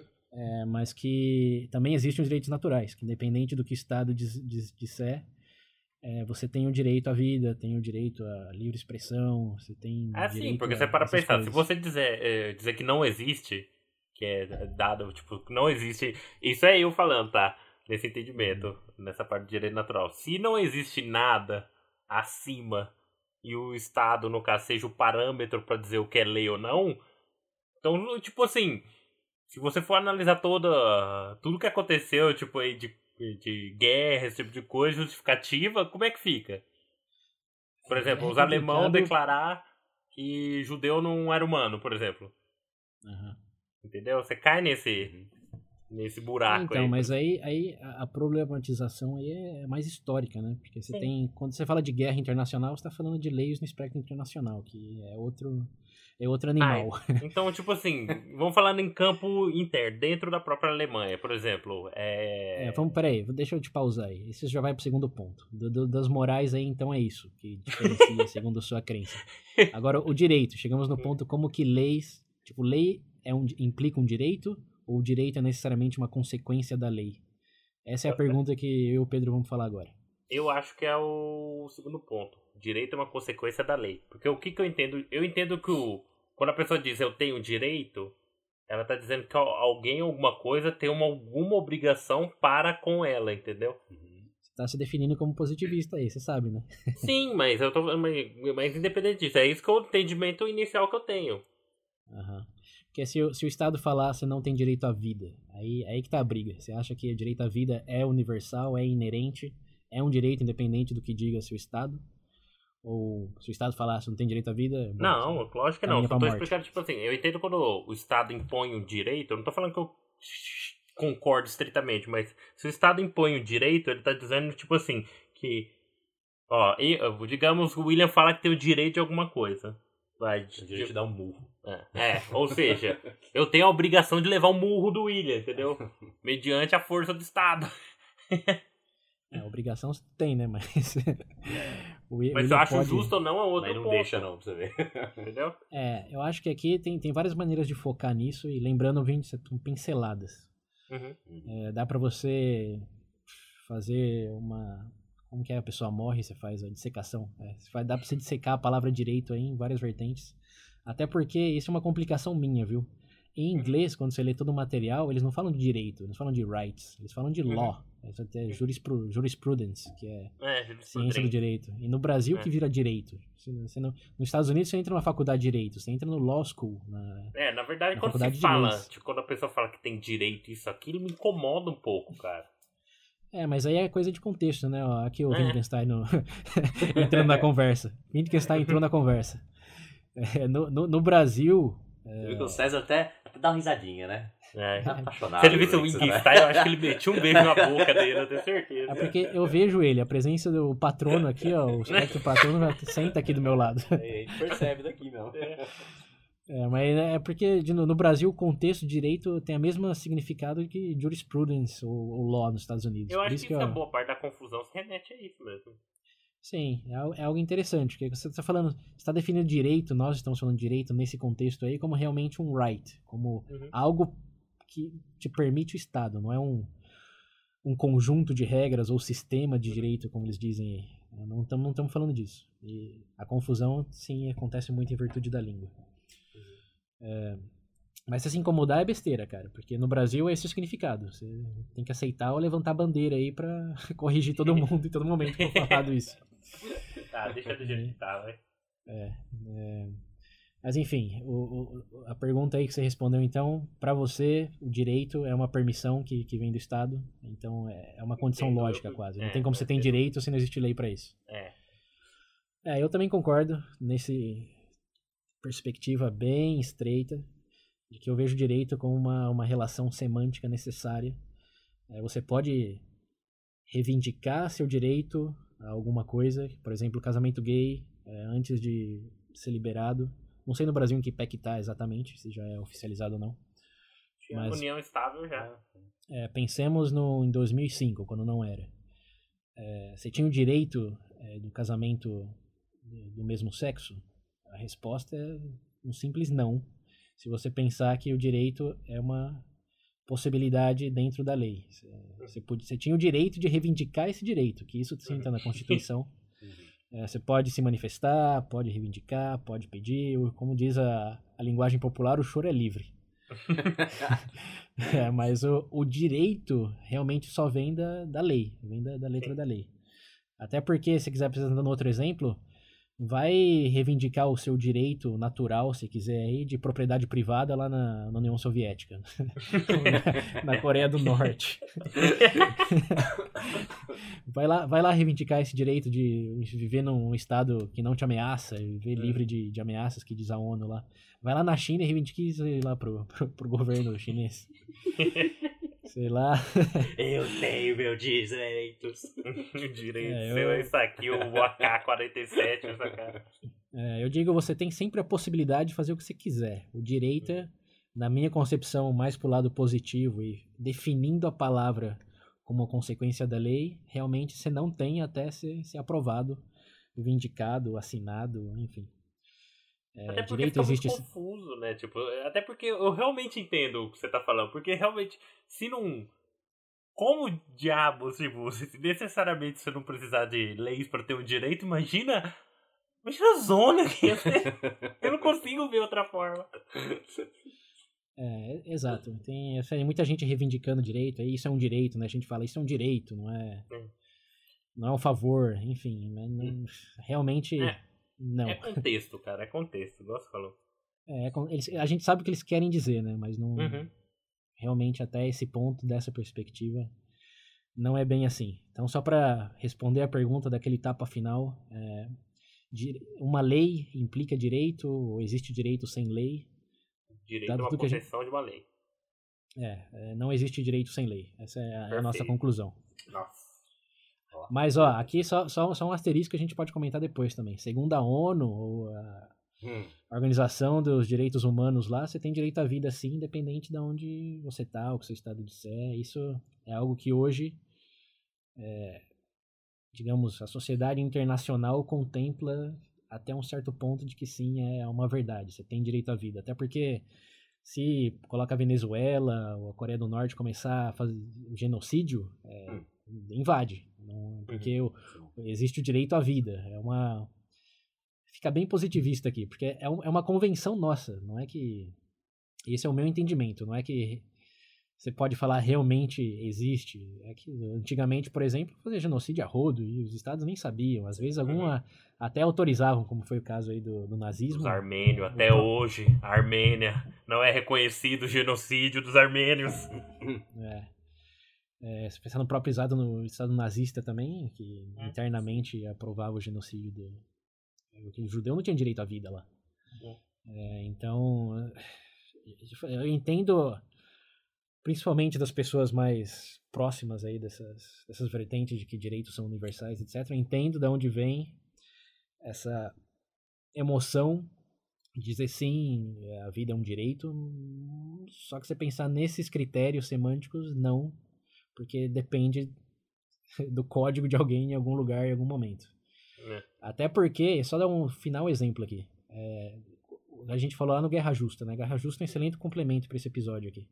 Um soldado não tem direito à vida quando ele tá na guerra. Não é que o outro soldado mata ele e vai ser julgado por homicídio. É. Ele não precisa estar tá, ameaçando, né? O soldado tá lá comendo no momento de descanso, o outro pode ir lá e matar ele tranquilamente, só porque é um estado de guerra. E aí, soldado não tem direito à vida. É, na verdade, eu sinto que tem, tem que ter um common ground pra todo mundo, sabe? Você falar, tipo assim, ah, não, é estritamente com o conceito de local, época, papapá. Você fica amarrado a tanta coisa, a, a tan- a tantas variáveis, Sim. cara, que fica, É, que fica difícil, entendeu? é, eu, eu entendo o seu conflito interno porque eu também tenho. É algo que eu quero acreditar, Uhum. mas se você analisar historicamente, semanticamente, o que, que significa um direito, é, temos que chegar nas conclusões que já fizemos, de que não existe um direito sem realmente uma lei. Existe, sei lá, vontade, existe um princípio, existe uma convicção nossa, sua, de que deveria ser distinto. Hum, Mas aí a gente chega naquele normativo descritivo, né? O mundo como é e o mundo como deveria ser. E por sorte, é, eu vejo que estamos chegando num mundo mais normativo nesse sentido aí, de que, falei, Bom, a, né? a exis- a existência dos direitos humanos, embora tecnicamente uma convenção mais do que um direito natural, da minha perspectiva, é um passo no caminho certo. Não é que tá- é ruim porque não não vem de Deus. né? Se tá todo mundo cumprindo e se comportando segundo aquilo que melhora a vida para todos, cara, sucesso. Mas enfim, vamos discutir isso melhor em breve quando a gente fala das teorias de direito. Deus. Bola pra frente, Wade. Bom, então, definidos esses dois, não se esqueçam que falta o terceiro ponto aí, que é a justiça. Nossa. Meu Deus do céu. Como que ela. Eu acho que não. Ô, ô, Pedro, eu vou. Eu pensei numa coisa aqui que vai, vai ajudar a não focar muito nisso. É, os ouvintes também. Isso daqui eu converso com todos vocês. Pelo que a gente já falou de morais aí, de direito, dá para perceber que divide bem as linhas se você pensar no modo direito natural, direito positivo. É, as grandes premissas aí é uma lei por ser lei é necessariamente justa. E eu acho que não tem necessidade de elaborar muito, dado que todos conhecemos a história do nazismo, a história do apartheid na África do Sul, da segregação nos Dado Estados todos, Unidos. que todos somos humanos, Hum. já sabe. É, da- até da lei da, da, escravi, da escravidão antigamente, que Uhum. permitia é, venda e compra de, de Pessoas. É, acho que você falar uma lei. Aqui a, a discussão maior é essas, essas leis. Leis eram, né? Não tem como você falar que não eram leis. Eu acho Mas, que é- discutir hoje esse ponto de justiça seria, tipo, sei lá, fazer, entrar no campo do Código Penal hoje, por exemplo, fazer um comparativo. Antigamente funcionava da seguinte forma: o dano. O dano que a pessoa cometia a você deveria ser replicado a ela, entendeu? Na mesma pro- proporção. Tem pessoas que hoje acham que, tipo assim, ah, hoje o cara cometeu um homicídio, tudo bem, ele vai preso por X anos, mas lá dentro ele continua vivendo normal. Sinto que não foi. Sinto que faltou alguma coisa, entendeu? Tipo, ah, injustiça, ele tá lá aproveitando, ele me tirou É. tudo, e blá blá tem, blá. Que, tem que observar aí que tem duas coisas distintas aí. Tem um conceito de justiça, que é muito mais filosófico do que legal. Uhum. E, lá na, naquela, naquele espectro lá do, do linguagem, tá, tá bem próximo do beleza aí, que são coisas que cada um define segundo suas circunstâncias, desejos e etc. Então, cara, que- é muito difícil. É, e isso, é isso que eu queria falar, que eu, pra, pra relação com a lei que a gente está definindo aqui, é, a, a discussão é só, uma lei é necessariamente justa porque é lei? Você tem, é, eu acho que é intuitivo aí pensar que não. É, acho que- aquela questão do legalismo, tipo, só porque é lei, tipo, quer dizer que tá certo sempre e tudo mais. é, que você deve seguir ou não, e a gente vai chegar nesse Sim. ponto mais adequadamente, mas só para para fechar isso aí, tem a vertente naturalista que diz que se uma lei não for justa, não é lei. É, eles têm nessa essa, essa concepção aí. Enquanto que o, o povo do, do positivismo diz é, tem leis injustas sim, embora seja uma lei, é, dá, dá para contemplar a injustiça e tem que fazer coisas em relação a ela. Mas essa é a divisão. Tipo, uma lei sempre é justa. Se você pensa naturalmente, você vai negar as leis injustas, você vai falar que a lei do apartheid lá não era uma lei. Era só uma Uhum. política imposta pelo quem estava no poder. O que eu vejo como conveniência semântica, né? Que você define o que é lei aí segundo o que você quer, mas se você pensar que é imposta pelo Estado, é lei necessariamente. E eu tô sendo enviesado aqui, mas é o que eu queria deixar claro. Quem, quem diz que uma lei sempre é justa pensa que as leis injustas não são leis por virtude da falta de justiça.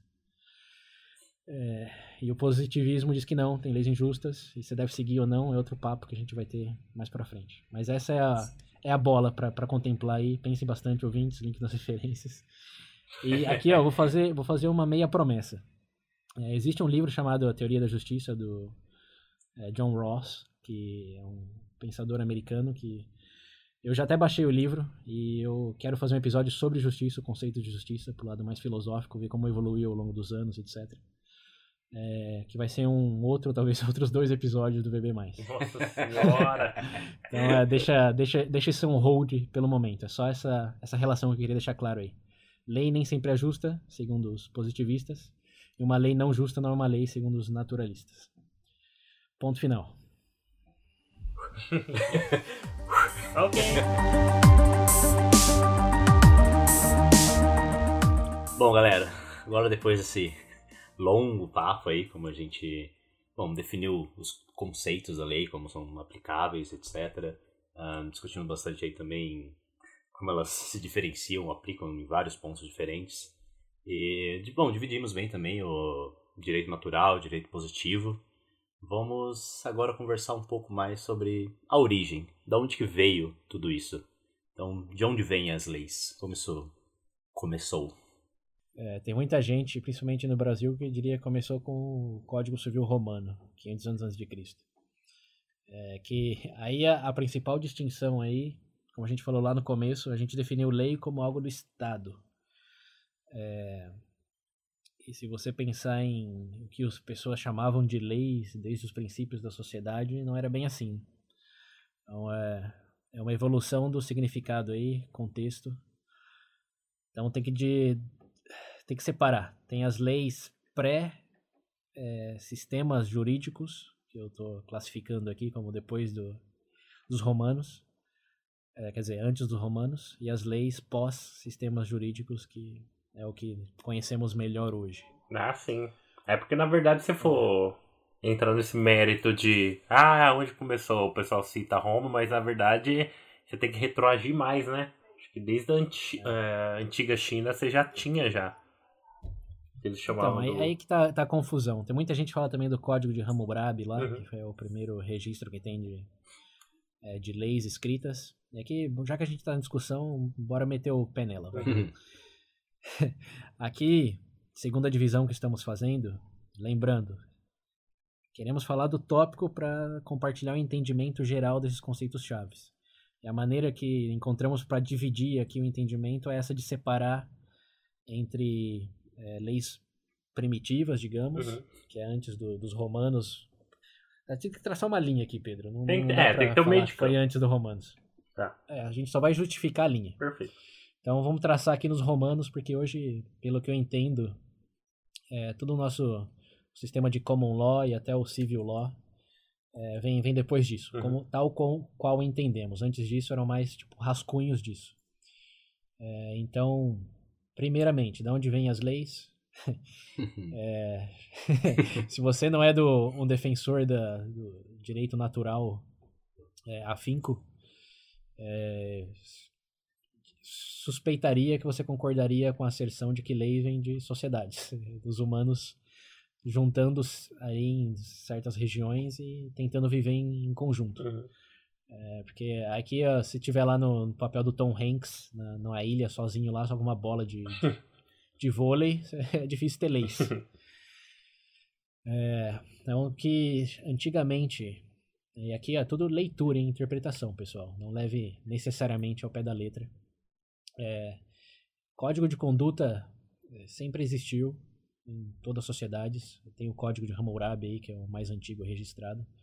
Mas é, antes disso também existiam os vinculados pela é, oralmente, né? Tinha a memorização de códigos, tinha a própria observação de certas tradições. Não dá para voltar até o Homens da Caverna, porque, como, como a própria história diz, é pré-história. Não tem registro, não dá para saber o que. Mas não é difícil de imaginar que. Algum tipo de é, ordem vigente falou... devia existir. Quer dizer, ou criar. É, tudo que a gente falou lá de, de costume, ah. tradição, ah. ritual. Isso, desde que gente é gente convive em sociedade, ou o que entendemos como sociedade, né? Melhor coletividade, é, tem que ter. Até porque a gente falou isso até no VB altruísmo. É, isso faz tempo, hein? Só os faz. ouvintes mais longicos vão, vão lembrar. Existe uma predisposição biológica aí de é, se separar em grupos para aumentar a chance de sobrevivência tal grupo. Então isso é, você sempre vai encontrar códigos de conduta que você não pode matar os seus pais, seus irmãos ou membros da mesma tribo, enquanto mediante uma invasão ou para invadir está liberado. É, então as leis, de onde vêm as leis, da minha perspectiva e a exposição que eu tive, vem, vem disso daí. A evolução natural de convivência em sociedades. Mas assim, é lei ou não é lei? Aí que tá. Tem muita gente que fala código de Hammurabi aí. É lei ou é, é código de conduta? Se você pensar. Aí que tá, tá aquele traço na linha lá.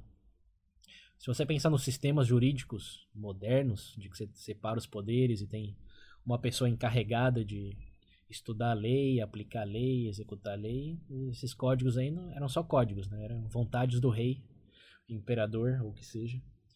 E era basicamente uma, uma condição, né? Era aquele famosa fórmula C, então. Se fizer isso, acontece isso. Uhum. Se fizer aquilo, também. É como se fosse uma regra, aquelas regras que a gente falou antes. É, são, é. são mais, se enquadram mais em termos de regras. É. Aqui o autor que eu li, o, o Hart, ele separa em, em regras primárias e regras secundárias para diferenciar o nível da, evolu da, da evolução do sistema de leis. Ele diz que os sistemas primários são obrigações. Você não deve fazer isso, ou deve fazer isso. E basicamente vem por ameaça.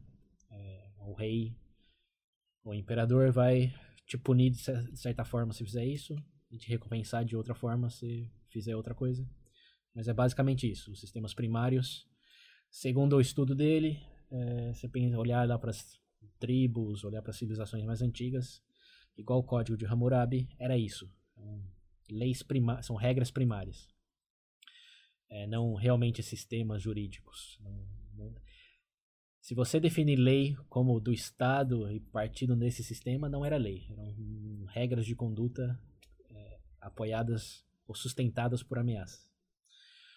É, mas, bom, existia. Até os Dez Mandamentos lá, para contextualizar um pouco no, no, mundo mais ocidental, eram leis de Deus, né? Ninguém uhum. chamava de, de regras, sugestões divinas. Dicas, né? Yeah. É. Dicas de Deus. Aprenda a viver melhor. Dez dicas. É, As matérias dos filhos. O que, hum. é, o, que, o, o que é interessante aí é que eu que eu vou entrar na tangente já, né? Mas isso mudou na, na própria história da, do cristianismo, né? Quando surgiu Cristo, já passou o Novo Testamento é mais muito dicas de vidas do que leis propriamente ditas.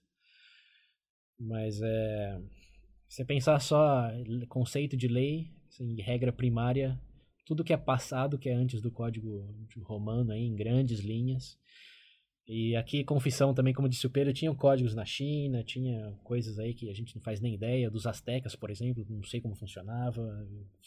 Pode ser que eles tinham coisas mais parecidas a sistemas do que simplesmente regras, mas para simplificar o modelo, estamos dividindo assim, traçamos a linha aí, se discordar, bom, o choro é livre. é, então, beleza. Da... Não sei se você quer complementar com alguma coisa aí, o entendimento que eu tenho é isso, de onde vem as leis, tudo que eu já falei aí, resumido é, até, até, os romanos. É, não tem como fugir muito da, desse ponto. Até porque a própria ideia, tipo, de, de estrutura de leis mesmo, igual se a gente adotar o, os Dez Mandamentos mesmo, ou a própria visão dentro do cristianismo, é que ele tem uma... A, se você lê to, toda a Bíblia, você vê claramente essa... Como é que você pode dizer? Inicialmente, quando você analisa o povo, o, o povo judeu e tudo mais relação aos Dez Mandamentos, você vê claramente que era um povo mais selvagem, né? Então, igual você falou, era mais um código de conduta mesmo. Eu, eu sinto que tem um. É, no, Oi? no sentido de conduta aí, porque hoje também é, não, homicídio, abuso, assédio, qualquer coisa, são códigos de condutas que temos também. Sim, sim. Essa é a principal diferença aí é que antes eram obrigações, regras primárias, vinha de Deus. Vinha é, porque na verdade, até pela divisão própria, como não ter tão bem definido hoje o Estado, então, tipo assim, o poder, poder sacerdotal que eles chamavam, era casado ao poder jurídico, por assim, da época. Se você for analisar, por exemplo, sacerdote, esse tipo de coisa. Ele ultrapassava a linha, por exemplo. Alguém que procurasse um advogado lá no, é, do, é. do, Moisés. É, meio difícil, né? Então você não tinha ainda essa separação bem definida. Então entendo eu como uma evolução mesmo. Tem muito para onde correr aí. Uhum. É, resumindo, antigamente, segundo essas vertentes aí de regras primárias e é, direção do poder, é, eram regras. Chamar de leis tem que se esforçar um pouco mais para é, justificar. Até porque não tinha esse até porque a gente chama como lei hoje, não existia lá. É tipo, é, se aplicar um conceito que não existia antes é um pouco Sim. difícil, né? é, é retroativo. É.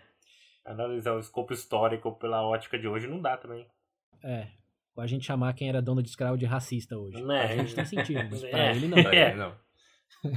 É bom, aqui aproveitando já que a gente traçou a linha, é, eu falei uma, uma regra desse autor que eu li aí era regras primárias, que era isso é, obedeceu, tem que obedecer, já era. Uhum.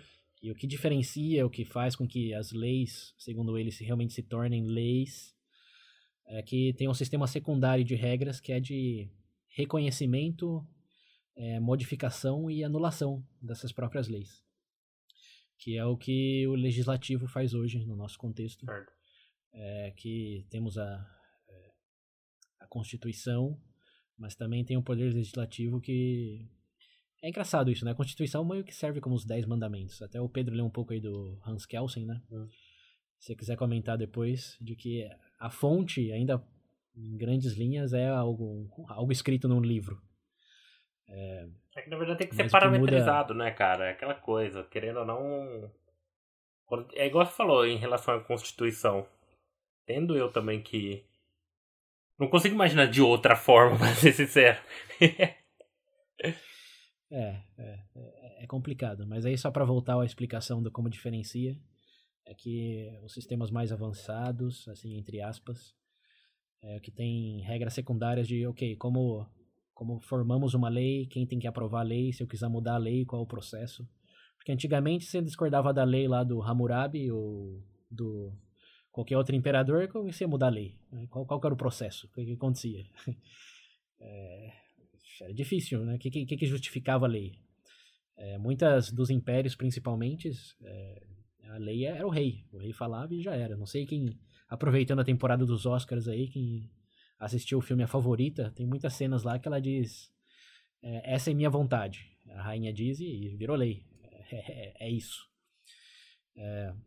Enquanto que hoje, o que, que mesmo que o Bolsonaro falar qualquer coisa lá, o Trump não, não vira lei. É, pode decretar estado de emergência, pode fazer um monte de coisa, mas para virar lei é, tem que passar pelo. ser aprovado pelo Congresso, pelo Senado, depois tem que assinar, vetar, enfim. Tem esse, todo esse sistema aí de gerar lei, mudar lei, anular lei. É o que faz os nossos sistemas de leis realmente leis tal como os entendemos. E essa, pelo meu entendimento, também é a definição mais aceita no mundo acadêmico do é o que constitui um sistema de lei, ou jurisprudência que eles dizem em inglês. E o Estado romano, por que, que começou aí? É, a história é interessante porque é, realmente a gente falou lá no, no Biografias. Peraí. É, opa, pulando um pouco aqui. É, a gente vai lançar um episódio sobre falar. biografias no mês que vem, é. que fala do, é, do Aurelius, né? Isso. A gente fala um pouco de Roma. Roma tinha muitos povos, começou a crescer, tinha muitas culturas, muitas coisas ali agregadas, e eles foram primeiros pelo meu entendimento de novo, que consolidaram um código independente da sua, da sua cultura. E origem. Era mais centralizado. Sim. É, porque, de novo, o código é, judaico era um, o código egípcio era outro. Né? Então era tudo vinculado à religião, ao rei, imperador, descendente de Deus, enfim. Enquanto que os romanos tiveram que se. Encontrar um é, common ground de novo aí. pra tudo é, isso. Tiveram que se se reinventar ali no como que juntamos esses povos e religiões aí para respeitar uma coisa só e como que a gente é, codifica isso, que é num sentido mais amplo da palavra, não só escrever, é, mas aplicar da mesma maneira para diferentes povos. E aí também pode surgir aquele conceito de igual perante a lei. É, que antes também é interessante perceber isso, ninguém era igual perante nada, até o Hammurabi lá, se o sacerdote dele é, sei lá, um, a mão direita dele cometesse alguma coisa, tinha exceção. Assim. Agora, se o plebeu lá, catador de, de trigo, fizesse alguma coisa, é não tinha choro. então, é, até porque a, a, lei não se aplicava ao próprio rei, né? Já começa aí um pouco da, da ironia. Né? Tem, tem esses códigos aqui, essas regras, mas eu, como rei, posso fazer o que eu quiser. Uhum.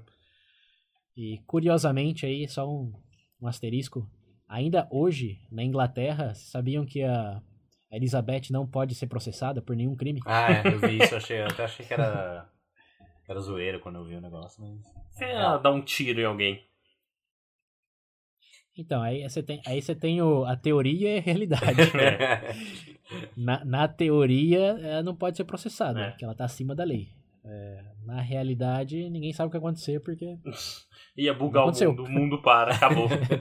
Falha na Matrix. Falha na Matrix. É. É, mas, bom, enfim, lá só voltando pro povo romano lá, por que eles são considerados esse traço aí na, na, areia? É por, por causa disso. Eles tinham as 12 tábuas lá. Tem um episódio muito legal disso do Salvo Melhor Juízo também, que tá nas referências. Que explica em duas horas o que a gente tá tentando resumir aqui em 10 minutos. Nossa senhora. é, você, você acha que é brincadeira quando a gente fala que aqui é o começo da discussão? é. Não é, não. Tá bem, porque senão, meu Deus do céu. Bom, dado que vocês falaram, então, já que ao que deu a entender, vem tudo do mesmo lado aí. Porque hoje a gente tem sistemas diferentes. Uh, por exemplo, temos o Common Law ou Civil Law, que no Brasil, como o Pedro disse. O sistema, sistema romano-germânico. Romano exatamente. Por que complicar tanto? Por que a gente tem essa diferenciação se, se vem tudo do mesmo lugar, tudo da mesma fonte? É, porque não é bem da mesma fonte, né? Não, pelo, pelo que eu entendi aqui, se a gente for comparar o fato que a gente já colocou, explanou anteriormente que principalmente em relação ao cenário de Roma, ter criado esse common ground aí. Caramba, eu tô com essa palavra na cabeça hoje, Tá, não você sai. falou umas 20 vezes, né? É, é, Eu não usaria common aí porque confunde com common law. é verdade. Então É, esse, vai, esse ah, foi a pedra angular de tudo. Só que o que eu vi aqui, que principalmente em relação ao sistema civil, né, no caso romano-germânico, ele ficou mais focado para os países ibéricos, principalmente na região de, da Espanha e da Alemanha. Ah, perdão, Espanha e Portugal. Que, inclusive, na verdade, você pode ver que o, o sistema de leis eh, brasileiro bebeu da fonte de Portugal. Então, Sim. Imagino eu que essas diferenças se tratam realmente do âmbito cultural, né? Que era vigente na época. Então, querendo ou não, imagino que não tem como muito fugir disso. Não é que você acorde um dia pro outro e começa um. Talvez alguma raiz cultural ou histórica do quanto a isso tenha o seu fator predominante aí. Sim, isso vem não só da região, eh, mas também do momento histórico, né, que é de impérios. Como, assim como o sistema romano teve essa necessidade devido ao momento que estava vivendo de agregar os povos e respeitar as distintas religiões, etc., até certo ponto. A Inglaterra também sofreu a conquista lá do, do povo do norte. Uhum. Eh, e eles tiveram que respeitar as tradições já que tinham ali, mas ainda assim tentando centralizar um pouco. Então a, a necessidade de avançar o sistema, digamos assim, veio daí, de centralização. E, bom, como a- o próprio resumo já descreveu, os romanos estavam mais na Europa continental. O Pedro disse aí que a maior influência foi na, na região ibérica, mas também, é, como o próprio nome já diz, do romano germânico em português, tem o seu pé também na, ali mais para a área da, da Alemanha. Que não era Alemanha naquele momento, é outro episódio. É, é, mas sim, se desenvolveram segundo a necessidade, a localidade. Se for pensar em sistemas também asiáticos, já é outra coisa totalmente diferente, os sistemas muçulmanos. Eu ouvi falar que tem um da Ásia Central, Sudeste Asiático, que eles chamam de Adat. Agora eu não sei É. ef- efetivamente o que significa, mas eu ouvi de nome. Sim, para não para não problematizar demais aí, o, o resumo da, da questão é a origem é a mesma no sentido do mesmo momento histórico e necessidade, mas o resultado não é o mesmo. Que de um lado temos o sistema, o Código Civil eh, romano germânico que usamos no Brasil e é majoritariamente usado eh, na Europa, na Europa continental aqui. Não se esqueçam que Inglaterra, a Grã-Bretanha é uma ilha. É, então tem as maiores divisões no mundo hoje são, são três. Uma é esse que eu acabei de falar, a Europa continental, que se reproduziu na América Latina por razões óbvias. É. Depois tem o sistema de common law, lei comum, que é da Inglaterra. Nos Estados Unidos também, né? É, Estados... Tudo que é ex-colônia da Inglaterra tem o Hum, Código tem. Civil, com exceção de uma ilha lá que eu não lembro o nome. É, mas sim, Inglaterra... você pensar em Inglaterra, Estados Unidos, Austrália, Canadá, são todos do Código Common Law. Uhum. É, a Índia, curiosamente, tem é, tem três sistemas. É o único país no mundo que tem o, o romano, tem o, o common lá dos ingleses. Nossa, imagina um religioso. tribunal. É, imagina você ter um bilhão de pessoas e ter três sistemas jurídicos. Nossa. Deus do céu. Não faço ideia de como funciona. Pode ser um bom episódio eventualmente. Hum. Mas você pensa que o sistema aí do Brasil é complicado? Tá aí, ó, seu, seu contraponto. Vai pra Índia. É, a próxima vez que você escutar alguém falando que aí no Brasil é praxe também, né? Ah, o sistema jurídico brasileiro é complicado, não sei quantos códigos, blá blá blá. Só fala Índia. Pronto, Morreu a discussão. Tá, acabou a briga. Vai pra lá então, bonzão. Mas aí vamos, vamos separar as essências, então, que eu acho que é uma curiosidade que vale muito a pena ter em consideração, que gera muita confusão. Que é o código romano, civil romano, é o, é o codificado, é o é tipificado. Você tem a maior diferença aí em relação ao, ao inglês, ou religioso. Só voltando um pouquinho aqui, são três então as maiores diferenças. O primeiro é o romano, o segundo é o inglês, common law, e o terceiro é o religioso, que é como Sharia, que ainda tem em países árabes, como a Arábia Saudita. É, e deve ter alguns países asiáticos também. Mas é, é código estritamente religioso. E muitos discordariam que são sistemas legais, seriam mais volta aquele de regras lá. Mas só para contextualizar aí, esses três, no geral, três. E o único país que tem os três juntos é a Índia. Nossa senhora. Porra, mano, eu Ei, beleza, né? Então vamos lá, diferenciando. Você tô falando demais aí, começa com o que faz o romano romano, Pedro. Ó, na verdade, eu, eu vou pegar até um exemplo, na verdade, que eu acho que é mais fácil o pessoal compreender, né? Comparativo aqui do Civil Law com Common Law. No cenário Civil Law, a gente pode falar que é uma estrutura de jurídica que se dá a partir da interpretação da lei. Por exemplo, diferente da Common Law, que seria uma estrutura jurídica onde se dá Pode dizer, as premi é, não sei se premissa seria o termo correto, mas a adoção Precedente. de. Hum? Precedente é o termo correto. Ah, perfeito. Se dá através dos precedentes de costumes e aquela questão de jurisprudência. Ou seja, em civil law você tem aquela coisa mais estrita quanto o texto escrito. Já no common law você tem aquele entendimento através de costumes, jurisprudência. Tem até um caso que eles citam aqui, prefeito comparativo, da questão da união estável. A gente comentou mais cedo no episódio. Porque no Brasil o texto, se eu não me engano, dá a entender o seguinte: que reunião estável é reconhecida através do Estado da união de homem e mulher. Ou seja, se você interpretar é, através da visão da civil law, no caso, você tem o entendimento de que a união, por exemplo, homo, afetiva, em teoria não existe, entendeu? Uhum. Porque o texto diz estritamente que seria homem e mulher. Mas já, por exemplo, se você entrar no campo do common law, você cai naquela coisa de costume, da época, sim, de sim. hoje. E se porventura já existe uma jurisprudência, no caso, já pode argumentar em cima disso. Então, na verdade. O que você quer dizer por jurisprudência? É que são históricos anteriores. Digamos que você tem um caso de adoção. Ó, um caso de adoção, pra vocês entenderem. É, digamos que um casal homoafetivo tenha feito uma adoção. Aí um casal, porventura, está querendo fazer agora. Um tribunal de num sistema de lei de common law, eles podem argumentar em, é, como ponto a favor deles utilizar um caso de antes, entendeu? Já existe um histórico disso, uhum, entendeu? É, e se não tiver, complica, né? É. Na verdade, é esse que é o problema. É... Então, é, é e não é, né?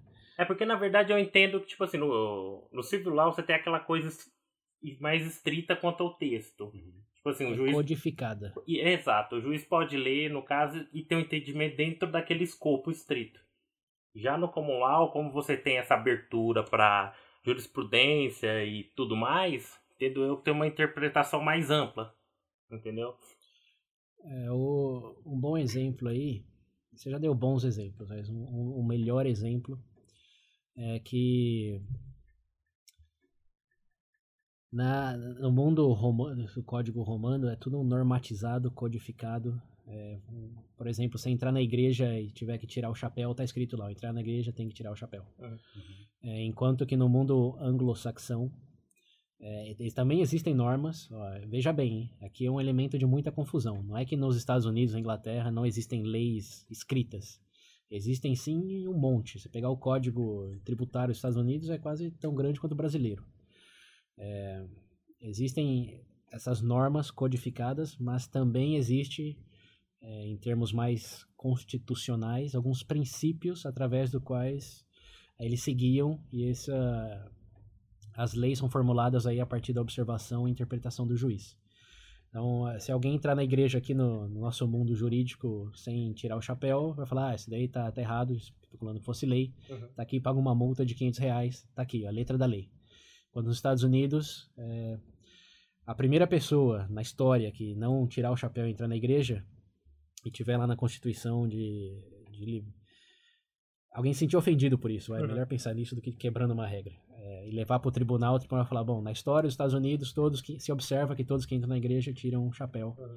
É, então, esse no seu caso, é, vamos, vamos analisar concluir que é, vamos analisar que não não foi válido essa essa conduta.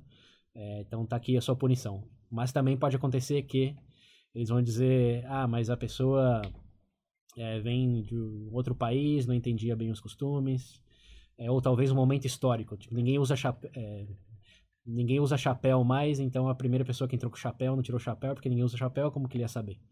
É, é muito mais contextual. Essa é, é a espinha dorsal do, da coisa. É, nem sempre, nem para tudo, falando, se não pagar imposto lá nos Estados Unidos, você vai para cadeia imediato, não tem interpretação do juiz, não tem nada.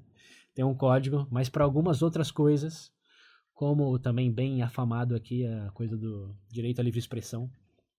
É, no Brasil tem lá os códigos, você insultar, difamar, e aí o juiz vai ter que interpretar, nesse caso, cada caso, o que, que ele entende por difamar.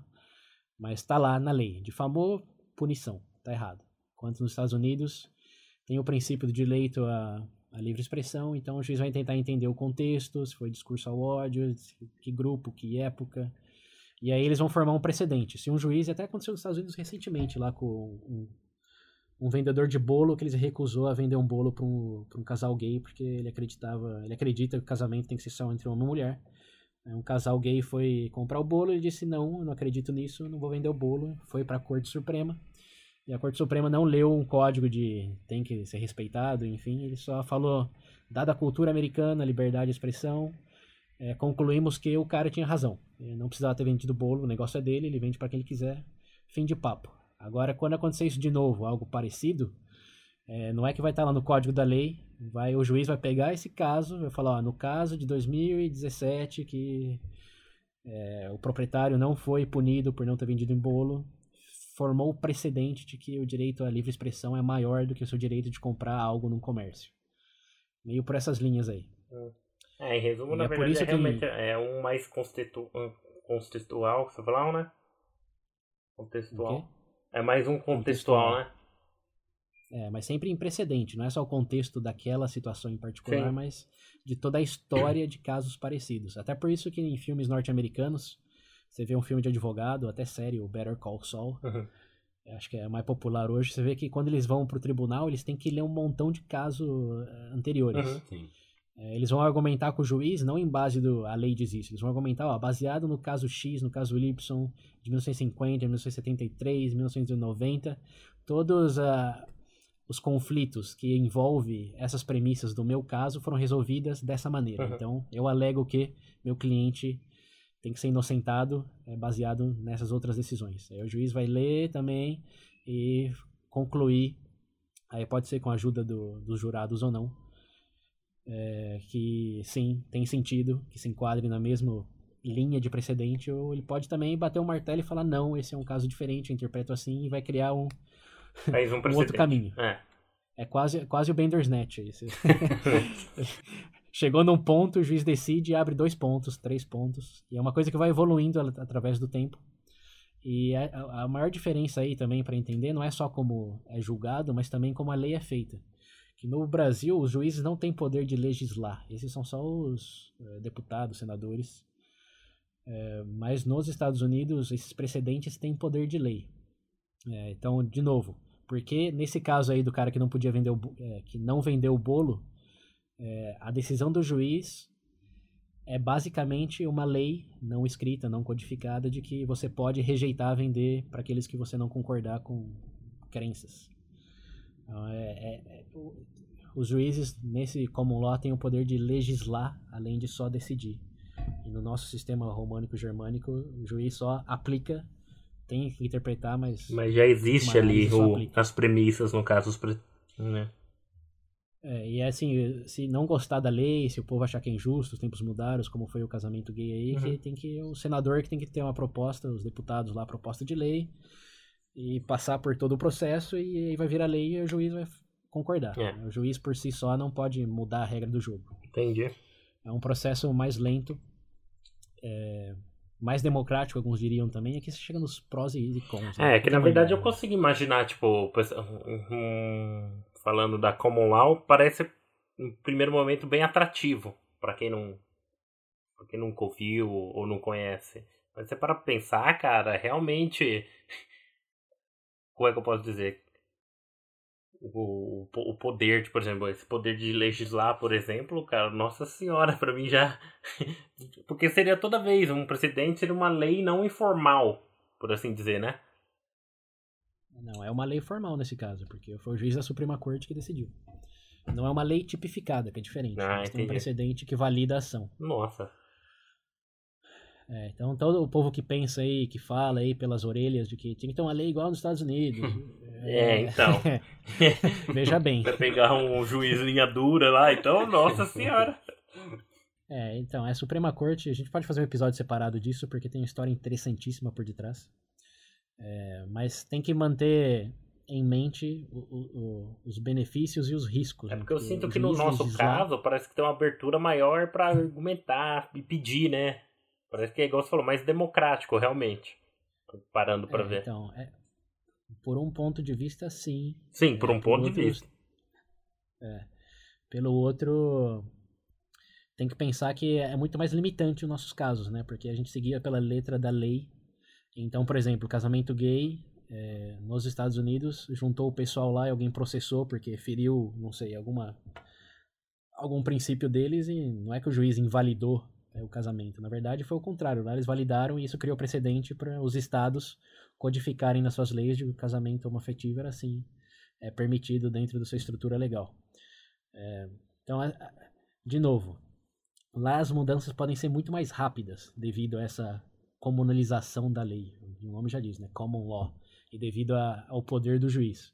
Então, mudou algum costume, mudou algum hábito, não precisa de 50 anos, de não sei lá quanto tempo para passar por todo o processo. É, você tem um juiz lá que, ou os juízes, né, que são, são sete, para não ter empate, ou são nove, acho que são nove na verdade. Que eles decidem e mudam as coisas mais rapidamente. É, realmente, em termos de estrutura de velo- e velocidade, imagino, não tem comparação mesmo. Se for para pensar, comparar com o Brasil. E tem também o fato da limitação do caso, né? Eu, eh, por exemplo, aí- aí a gente já volta para o nosso amigo Wittgenstein. eh, e o próprio Hart, o autor que eu li, fala isso no livro, que quando você codifica algo, eh, pela inerente limitação do significado da palavra, você tem que focar em alguma coisa que aquela palavra diz, e não nas outras coisas que estão ali no contexto, na periferia. Então, por necessidade desse código, o juiz, o advogado, quem seja, está sempre enviesado pelo que aquela palavra é, retém a sua atenção no quê? Que, ó, ó que beleza, volta até no episódio atenção. é, se está codificado, você vai prestar atenção naquilo que a lei é, naquilo que a lei diz, enquanto que nos Estados Unidos, ou na Inglaterra, ou na Austrália, você está olhando de uma maneira mais contemplativa, mais holística. Então, de novo, prós, contras.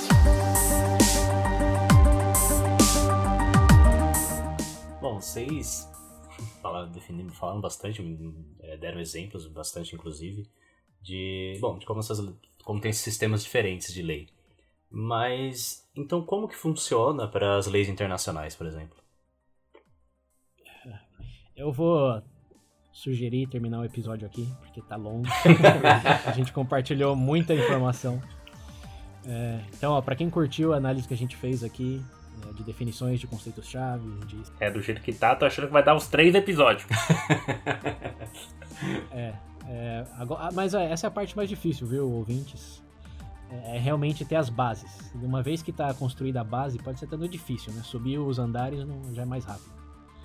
Então, se vocês gostaram da reflexão, é, do conhecimento compartilhado até esse momento, é, bom, pula pro próximo episódio. e aí a gente vai falar um pouco mais da aplicabilidade de todos esses conceitos aí e chegar numas problematizações mais contemporâneas também que acho que vocês vão gostar. Deem uma olhada no links das referências, nossos parceiros, IPED, Rotas Brasil. E, bom, para continuar aproveitando, nos ajudando aí, como o Pedro disse, padrinho.com.br barra podcast. E é isso, por agora, é, nos vemos no próximo episódio. Vem, Valeu a atenção, hein? Valeu, gente. Cumpram a lei. Não, a lei. Comprei a lei de ser padrinho. É, Falou, galera.